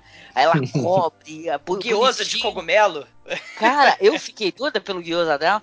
Aí ela tá lá super na torcida. Será que ele vai pegar o meu pratinho e tal? E o, e o diretor é tão inteligente, porque ele mostra os homens ali quando eles estão, dão uma pausa pro almoço, da obra e não mostra os rostos, né? Só mostra os caras pegando, né, e tal. Então, ou seja, você não sabe tanto quanto a personagem, né? Quem é que tá pegando o quê, né? Que ela fica, pô, você tá. Uma hora ela até pergunta pra ele: você pegou minha comida? Pô, esse aqui é meu pote, né? Ela pega, ó, oh, esse aqui é meu pote, porra. Tu pegou minha comida? Não, ela não fala assim. Mas ela fala, pô, ela é super. Inclusive, ela vive com a avó, né? Que é uma mulher cega, né? E tal. É uma personagem muito tocante também, a avó dela sabe? Eu fiquei, eu fiquei muito tocada e o Zhang Mu me deixa tocada porque as personagens, as femininas dele, as mulheres, são maravilhosas. Elas têm uma força, né? E essa daí tem uma força, ela tem uma resiliência. Ela, ela é uma mulher que ela tem agência porque ela sabe o que ela quer. Então ela olhou para aquele cara, falou: "Meu, eu quero esse cara". Entendeu? Eu quero o professor meu dentuço, não quero saber. Entendeu? Então, então ela, ela faz tudo. Ela, meu, ela, ela faz a bandeira, ela faz a bandeira naquele naquele teatro antiquíssimo né? Tem até o lance do teatro quando ela tá velhinha, é, né? Olha, é. apaixonada da vida por esse filme. É um belo filme que fala sobre a questão da educação, o valor do professor, né? O professor é uma pessoa tão importante que até tem um momento que ela vai lá pegar água no poço perto da escola para poder dar aquela paqueradinha nele, né, e tal. E aí ele, coitadinho, vai correndo pegar os baldes de água para poder encontrar com ela no poço. Aí o cidadão fica falando: "Não, o senhor não vai pegar água nenhuma". E o cara desesperado Tá empatando lá. É. empatando, né? Mas é muito bom, gente. O Chang Mo, ele tem um defeito para você falar dos filmes dele, assim, porque todo filme que você vai falar dele, você quer, tipo, abrir o coração, se é. rasgar é. todo. E se você ficar fazendo isso, tipo, fica repetitivo, parece que você é um idiota. Assim, tipo, meu, porra, você já falou isso, fala outra coisa, tá? Mas, meu, o que, que falar desse filme, cara? É incrível, é lindo de morrer, assim. Você se apaixona pelos personagens. A estreia, né, da, da Chang Ziwi não poderia ser melhor. Ela enche a tela, não parece que é uma, uma atriz estreante, assim. Ela enche a tela com qualquer reação que ela tem no filme, das mínimas, né? A, a forma como ela olha para ele. É, eu gosto muito, assim, da, no que diz respeito à, à interpretação, assim, dos momentos em que ela fica doente, né? Que ela, ela literalmente adoece de amor, né? E ela, ela vai pra eu, neve, né? Vai, vai pro ela inverno, vai pra neve, ele fica esperando. É. é.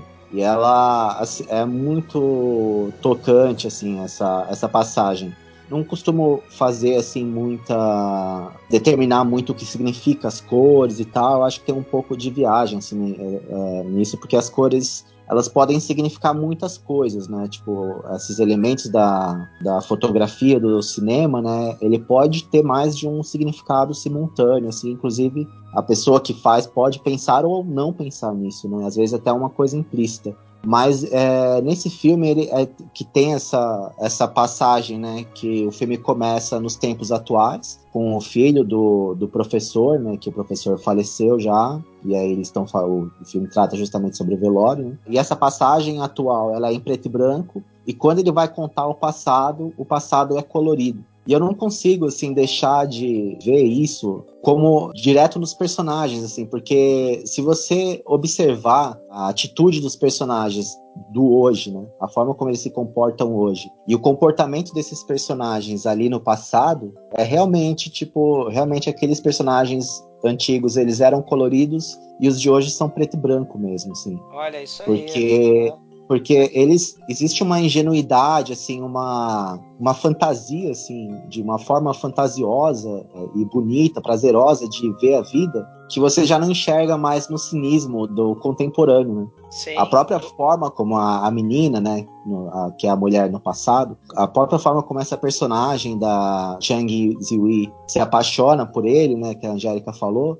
é uma coisa totalmente é, fantasiosa, assim, que não fantasiosa no sentido de que o filme é fantasioso, mas de que essa paixão é, né? Porque ela é uma paixão que de projeta, né? Ela tá projetando nele diversas coisas, né? Ela nem conhece esse cara, ele nem é bonito para falar a verdade. O que ele tem ali é que ele é um, uma pessoa estrangeira, né? né? Tipo, ele veio de outro de outra cidade, né? Ele vem da cidade grande, tem, tem toda essa essa aura em volta dele, né? Tipo, é um intelectual, né? Pra eles, o professor ali é um puta de um intelectual, até porque ela mesmo não é. Ela não tem instrução, tem um momento do filme que ela fala, né? Que ela não consegue nem ler. Então, ela são uma série de valores que esse que o personagem dele comporta que fazem com que ela caia de amor completamente, assim. Mas é uma coisa muito ingênua e muito bonita, assim. Eu, eu vejo na, na atitude dos personagens essa clara diferenciação que foi muito sabiamente colocado ali, talvez por N motivos, né? É difícil apressar qual motivo, né? Que levou eu... ele a decidir por uma fotografia e outra, mas que conversa muito profundamente com essa diferenciação da, da atitude dos personagens. Eu vejo muito como é uma lembrança a partir de uma fotografia e claro das histórias que a mãe contou, né, sobre o pai, como eles se conheceram, né. Eu vejo muito uma, uma espécie de reimaginação do filho, né, sobre aquele, aquele momento tão bacana que inclusive virou lenda na cidade, né? É um momento assim que todo mundo conta, né, da, da paixão famosa, né, que a, que a menina quase morreu de amor, ele esperou dois anos, né, que ele ficou preso, né, ele, ele, é, ele ficou dois anos é, para voltar para eles se casarem, né? Ela ficou esperando na tempestade ah, de e, neve. E mais uma vez, né, ele foi preso por ser uma pessoa crítica do governo, né? Isso. E aí tem gente que fala que o Tiago Moe, tipo Faz cinema pano. chapa branca, né? É... Agora não tá sabendo. Exatamente. E, e, essa questão aí da, da, das cores, né? Seria uma, um momento idílico, né? Mas o, o, bacana é que mesmo na parte preto e branco, né? Se a gente pensar já nesse cinismo dos dias de hoje, né? O respeito que esse professor teve, né? E o respeito em geral, Sim. né? Do, do professor no filme. Porque você tem centenas de pessoas, a vila inteira, gente de todas as gerações ali, né, fazendo homenagem no final, a festa de despedida, né? Lembra muito Madadayo, né, do, do Kurosawa, né, que é a questão do respeito pelo professor, né, a, a, a importância que, que o professor, que a educação e que a figura do professor tem nessas sociedades, né? e é... até uma uma coisa que eu ia, desculpa cortar, mas até uma coisa que eu, que eu ia dizer, assim, nesse sentido que você comentou da, depois do final, né, que vem os personagens até de outras aldeias para homenagear o professor. O Jang Mo realmente é um diretor muito preciso, né, ele sabe muito bem o que ele está fazendo, e ele consegue, né, é, ele te introduz na história primeiro com uma com uma ideia de que aquilo de repente é um capricho da mãe, né, uma homenagem que ela quer, mas é uma coisa desmedida, não tem quem possa fazer isso, que ela deveria é, abrir mão disso, e ele termina o filme com quem está assistindo o filme entendendo completamente, justificando completamente esse desejo de fazer o percurso a pé. Ele consegue, ao longo do filme, fazer você compreender perfeitamente a motivação dessa mulher e tanto Sim. que no final outros personagens se juntam e ninguém é, né, ninguém é contra e dá super certo, já dando um spoiler aí. É, e, e o filme fica colorido, né? Ele, ele que tava preto e branco, né? Ó, o, o poder do amor, né? Pra ser bem melodra, pra ser bem cafona, né? ele, ele bem melodramático, né? Uh, mas, é, mas é isso que é, mas isso que é legal, assim, que nem você fala, pô, o poder do amor que é é... Que é uma coisa cá fora, né? Mas o, o Chang Mo, ele é dessas Sim, poucas. É esses poucos artistas que vão fazer algo que é profundo com coisas que a gente já acha que é clichê, que é não sei o que, sabe? Isso, tipo, sim, ele consegue sim. dar a volta na gente com esse cinismo, sabe? Tipo, ele consegue fazer a gente, tipo, sonhar de novo, sabe? Ah, fantástico. É, fantástico. É muito legal. No final, gente, final é caramba, é maravilhoso aquele negócio que eles dão toda aquela volta, né? Pagar as pessoas, né? Porque, detalhe, o percurso é longo, é, é na neve, porque é Carregando. difícil, imagina.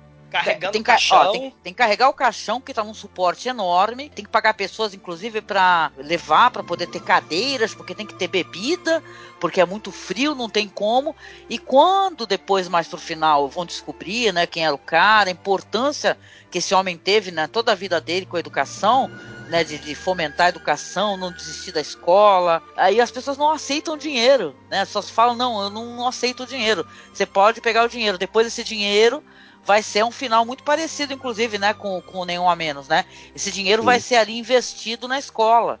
Né, o dinheiro que ele tinha separado para poder pagar todas as pessoas, né? Porque as pessoas vieram de longe, fala assim, nossa, teve gente que veio de, de províncias distantes e tal para poder levar o caixão. Então é muito bonito, gente, é muito bonito. E aquele, ah. e aquele negócio de se fundir a imagem dela no final, quando ela vai ver o filho, né, Sim. né? Que ela, nossa, eu chorei tanto, gente, eu chorei tanto. Eu até eu chorei de novo. Assim, porque uma, um, no final ela fala pro filho, olha, teu pai sempre quis que você fosse professor. né? Só que você foi para a cidade, você foi ter outra carreira, né? Eu queria que você, filho, um dia, pelo menos, você desse aula. Será que você não quer ficar morando comigo? Porque ele chama a mãe. Né? Fala, mãe, você vai ficar sozinha. Poxa, mãe, não, ela fala, não vou ficar sozinha. E ao mesmo tempo que ela fica falando assim, olha, ela, você vê que ela vai sim ficar sozinha, muito triste, ela não quer sair dali porque tem as lembranças dela. Então ela não quer.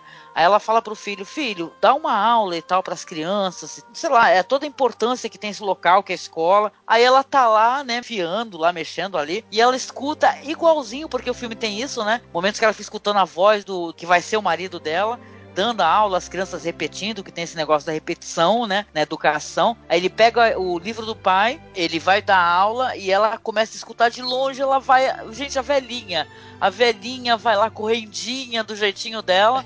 aí você lembra da Zhang Zivi correndo, que é a coisa mais fofinha, né? E tal correndo e ela bem velhinha indo lá para a escola, passo rápido e vai ver e tá toda aquela comunidade e tá o filho dela ensinando, né? E as crianças repetindo, que nem o marido dela. E a imagem dela se funde, né? Vai pro passado, vai pro presente. Nossa, o Jang Mu, ele, ele pegou nosso coração nesse momento, no final do filme, ele apertou. Ele falou, olha só, é. Pisou, né? Sente, entendeu? Sente como é que é. É maravilhoso. O filme é. Você não termina sem lágrimas. Se você não terminar chorando, você tem que entregar a tua carteirinha de humano. que horror. Mas é uma coisa. É médico, né?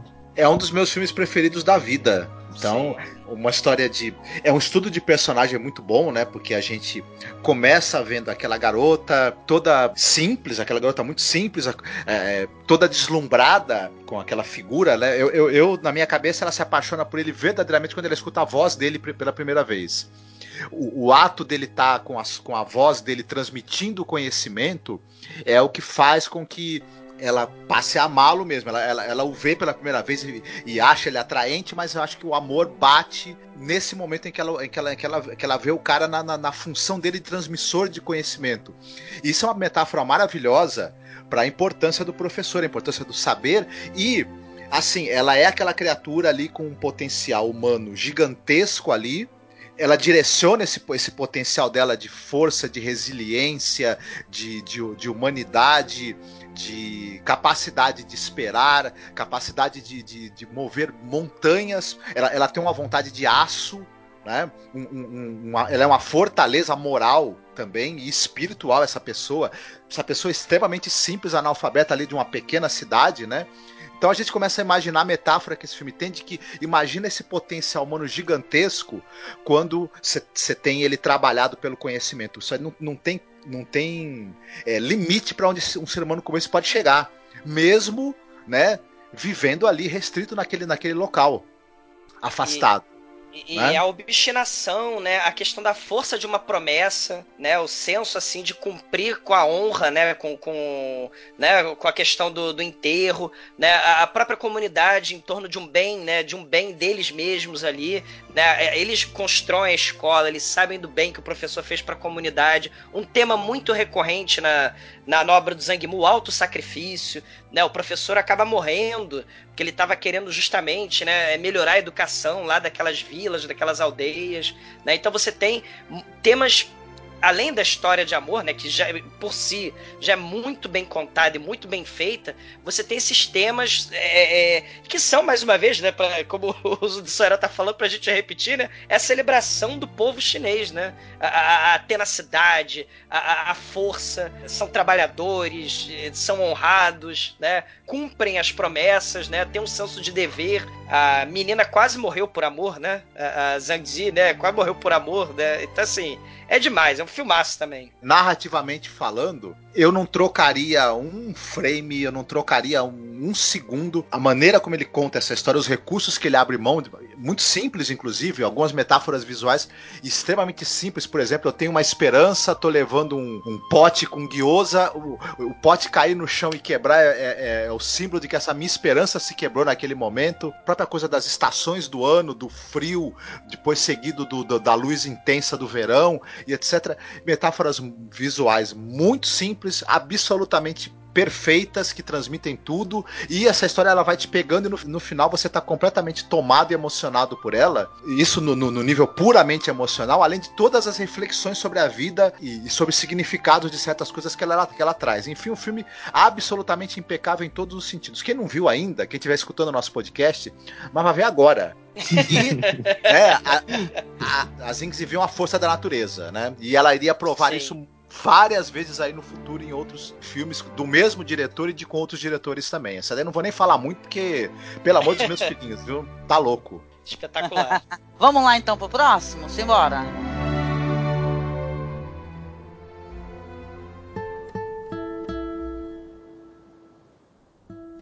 O próximo filme do diretor vai ser o filme Happy Times. É uma tragicomédia. Ele fez esse filme em 2000 e vai contar a história ali de um cara que ele é um, um, um trabalhador de fábrica ali, só que ele está desempregado. Ele está tentando desesperadamente se casar ali com uma mulher, né? É, pelo que eu entendi, ele, ele, tentou várias vezes, né? Só que dessa vez alguma aceitou o cortejo dele.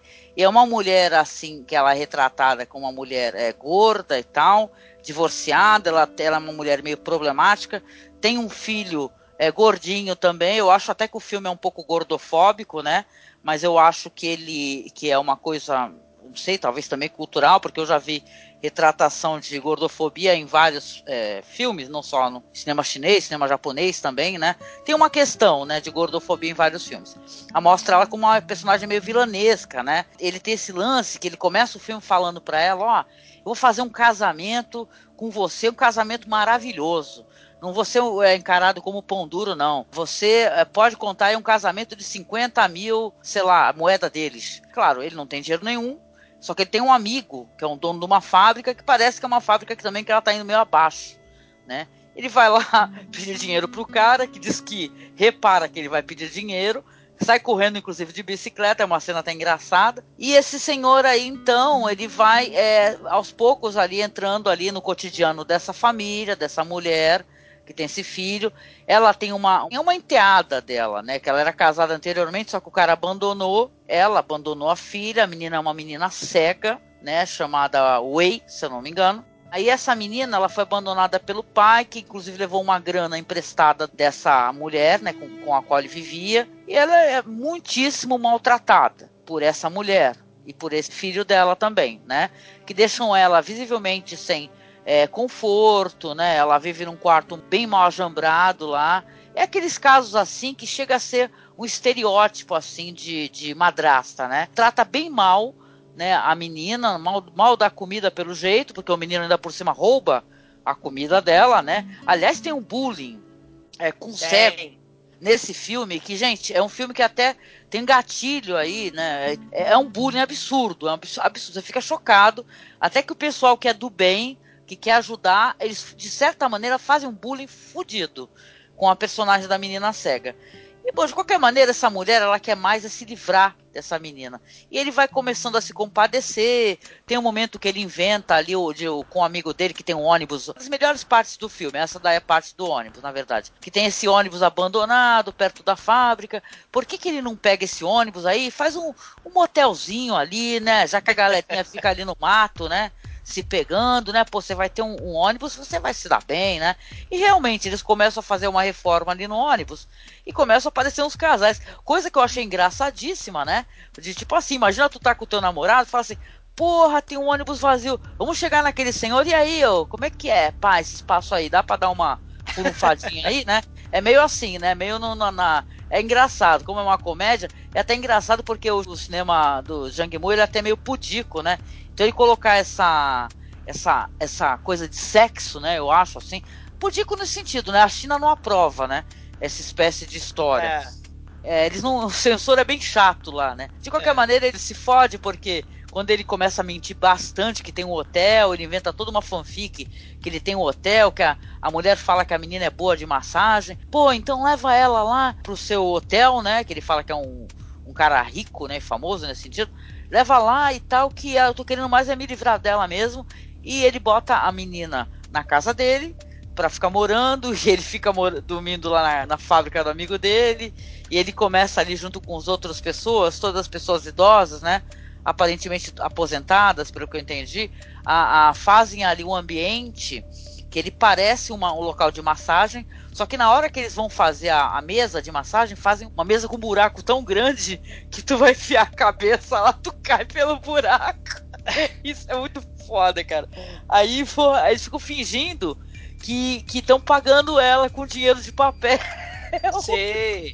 É, é, é, a questão, é a questão da, da, crise, né, Angélica? Lá a China passando pela crise, não sabe o que não, fazer sim, exatamente. Não, tem essa ah, questão toda, a gente entende. É. Só que, cara, eu não, acho que nada justifica o que eles fazem com essa menina. É, a, a, a, mulher quer se livrar da menina. Tem uma hora que quando a menina percebe que é tudo mentira a parada lá do hotel, que a prefeitura mandou tirar o ônibus porque tá tentando revitalizar aquele espaço, Aí ela fala: Ah, mas essa menina não tem mais quarto aqui não, porque ela deu o quarto lá pro filho dela lá, quarto todo bonitinho, tudo novo, vendeu a cama. Até estranho, pô, tu vendeu uma cama velha, tu consegue fazer um quarto foda desse. Mas o lance é que aí a menina não tem mais onde morar. Aí ela sai correndo, desce a escada assim e vai parar no meio do trânsito, porque ela tá tentando se suicidar. Né? E ele, quando ele vê isso, aí sim ele se compadece, leva para casa, vai fazer todo esse lance aí de, de inventar um local de massagem para ela achar que está sendo paga, para ela poder ter uma perspectiva de vida. E inclusive vão gravar o barulho da rua, né? Vão botar um, uma porra de um, gravadorzão, né, antigo lá. Aí vão gravar um barulho. Cara, mas essa história tá muito mal contada. Tudo bem, depois a gente vai ver que, né, é spoiler, né, que na verdade ela tinha percebido. Porque, porra, tu não pode andar todo um segmento de espaço até um local e só quando tu entra tem barulho da rua, porra. Não existe isso. mas deixa pra lá, né? O pessoal meio que é, subestimou a inteligência dela, né? Mas aí, o que, que, vocês acharam desse filme? Que eu, sinceramente, eu achei um filme que ele tem uma boa intenção. Talvez tenha esse negócio assim de. Ó, ele quer ser tocante, sentimental.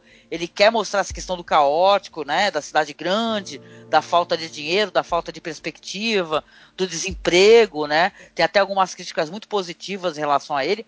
Mas eu acho que ele é muitíssimo capacitista né? Ele é gordofóbico, capacitista, e ele acaba mostrando, para além dessas questões do capitalismo, né, da falta de chance de trabalho, mostra como é que esse povo vê essas pessoas, né? Com essa coisa assim de ou você é uma ceguinha, né? Que você não consegue fazer nada da vida, você não tem perspectiva, ou você é uma mulher gorda e recalcada e cruel para caraco.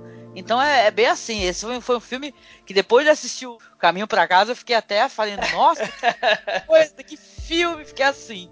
Ele, ele me lembrou um pouco. Ele me lembrou um pouco aquela comédia alemã, o Adeus Lenin, né? Porque também tem um protagonista que tenta, assim, ele tenta evitar mostrar uma realidade de um sistema, né? Que pós-socialista, vamos dizer assim, né? Que a China, nesse período de, de transição, né? De, de, de, de globalização, né? Agora capitalista e tal, você tem os cidadãos vulneráveis né? No caso do Adeus Lenin, era a mãe cardíaca que, é que, que não, do, do, protagonista que não podia saber que o muro de Berlim tinha caído, né? Agora, aqui nesse filme, você tem a, a menina, que é a moça cega, né? E como ele se compadece, o, o protagonista, que é o Agostinho, né? Do, do trambiqueiro, né? O, o velhinho lá que está se aposentando por causa da crise lá da, da, da fábrica, né? Que vai fechar e tal ele acaba se compadecendo dela e tenta é, é, poupá-la, né? Da, da, da dura, né, já que a garota sofreu tanto lá na mão da, da madrasta, né? E ele quer também, né? Por interesse próprio, quer se casar com ela, né? Pra é, é garantir uma estabilidade, uma aposentadoria, né? Quer se casar com a, com a madrasta da, da menina.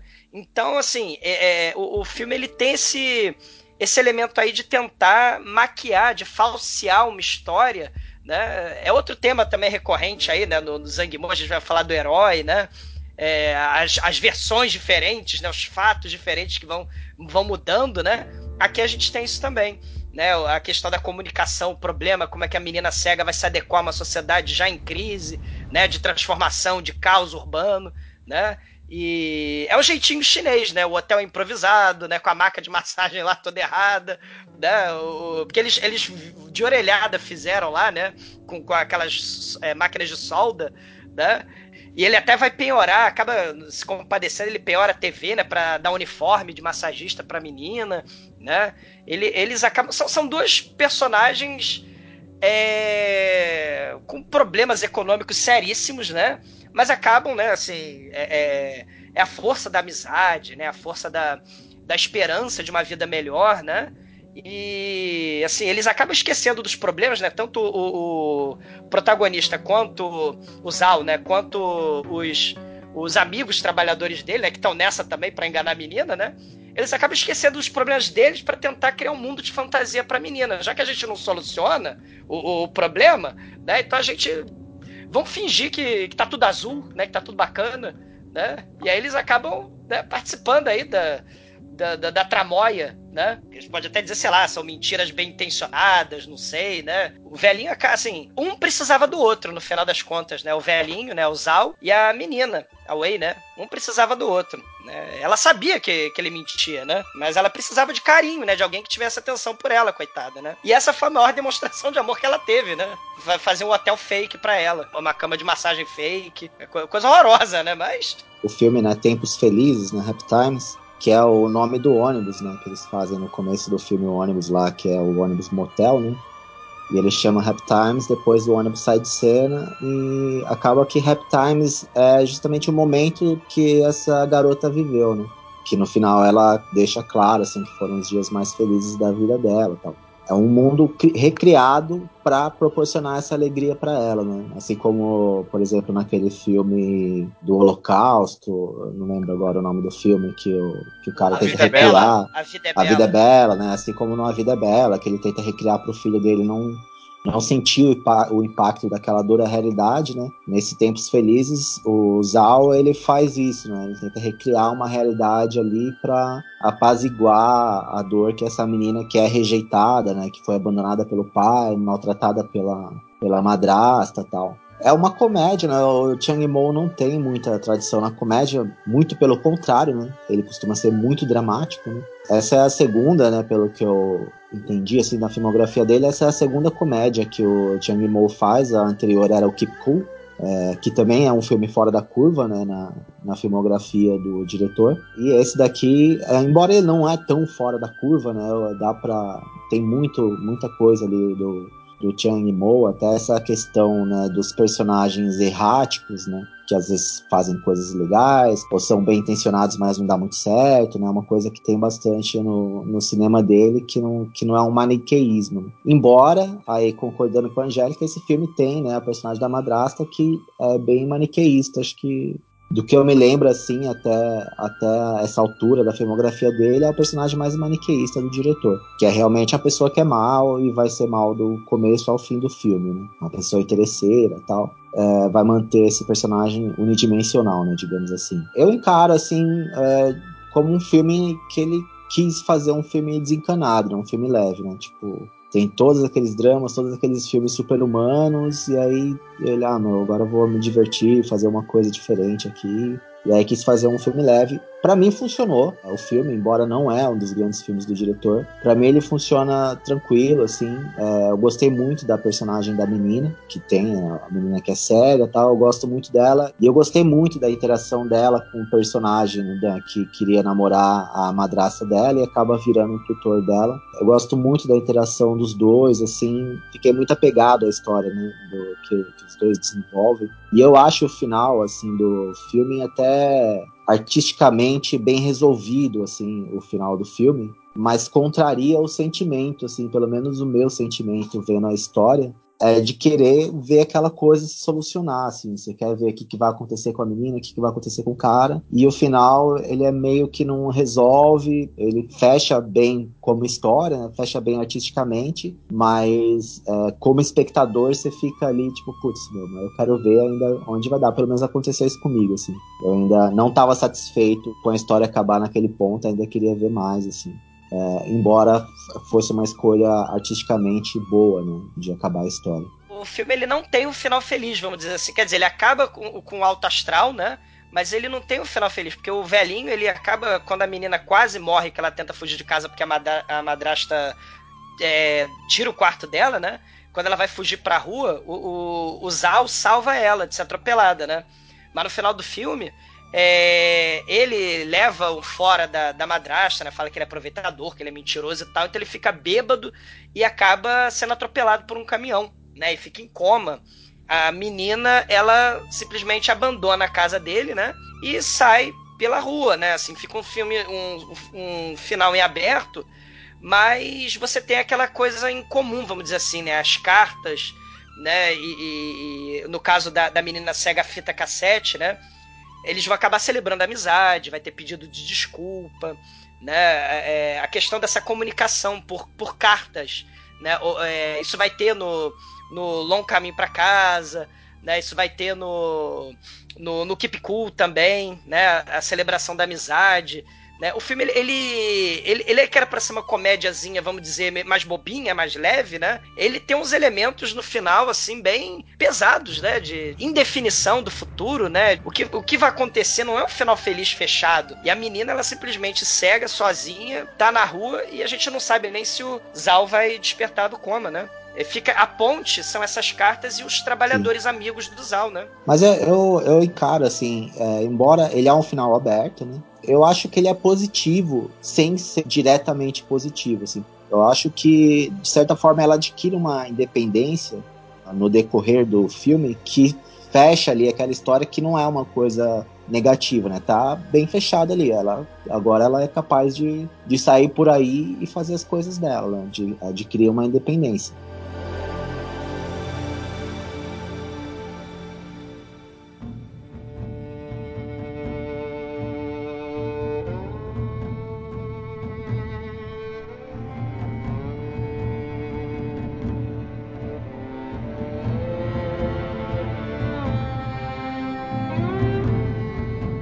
Agora a gente vai dar uma pausa, porque houve uma alteração na dinâmica do podcast.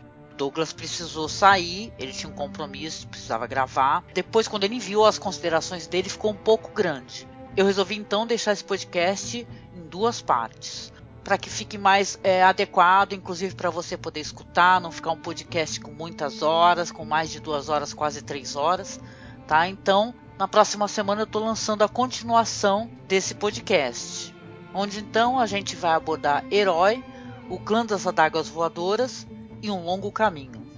Um abraço e não deixe de seguir a nossa página no Facebook, Masmorra Cine, curtir o nosso Twitter, arroba e apoie nosso trabalho, acesse o Padrim, doe algum valor para que a gente possa continuar mantendo o nosso site, o nosso trabalho na internet. Até mais!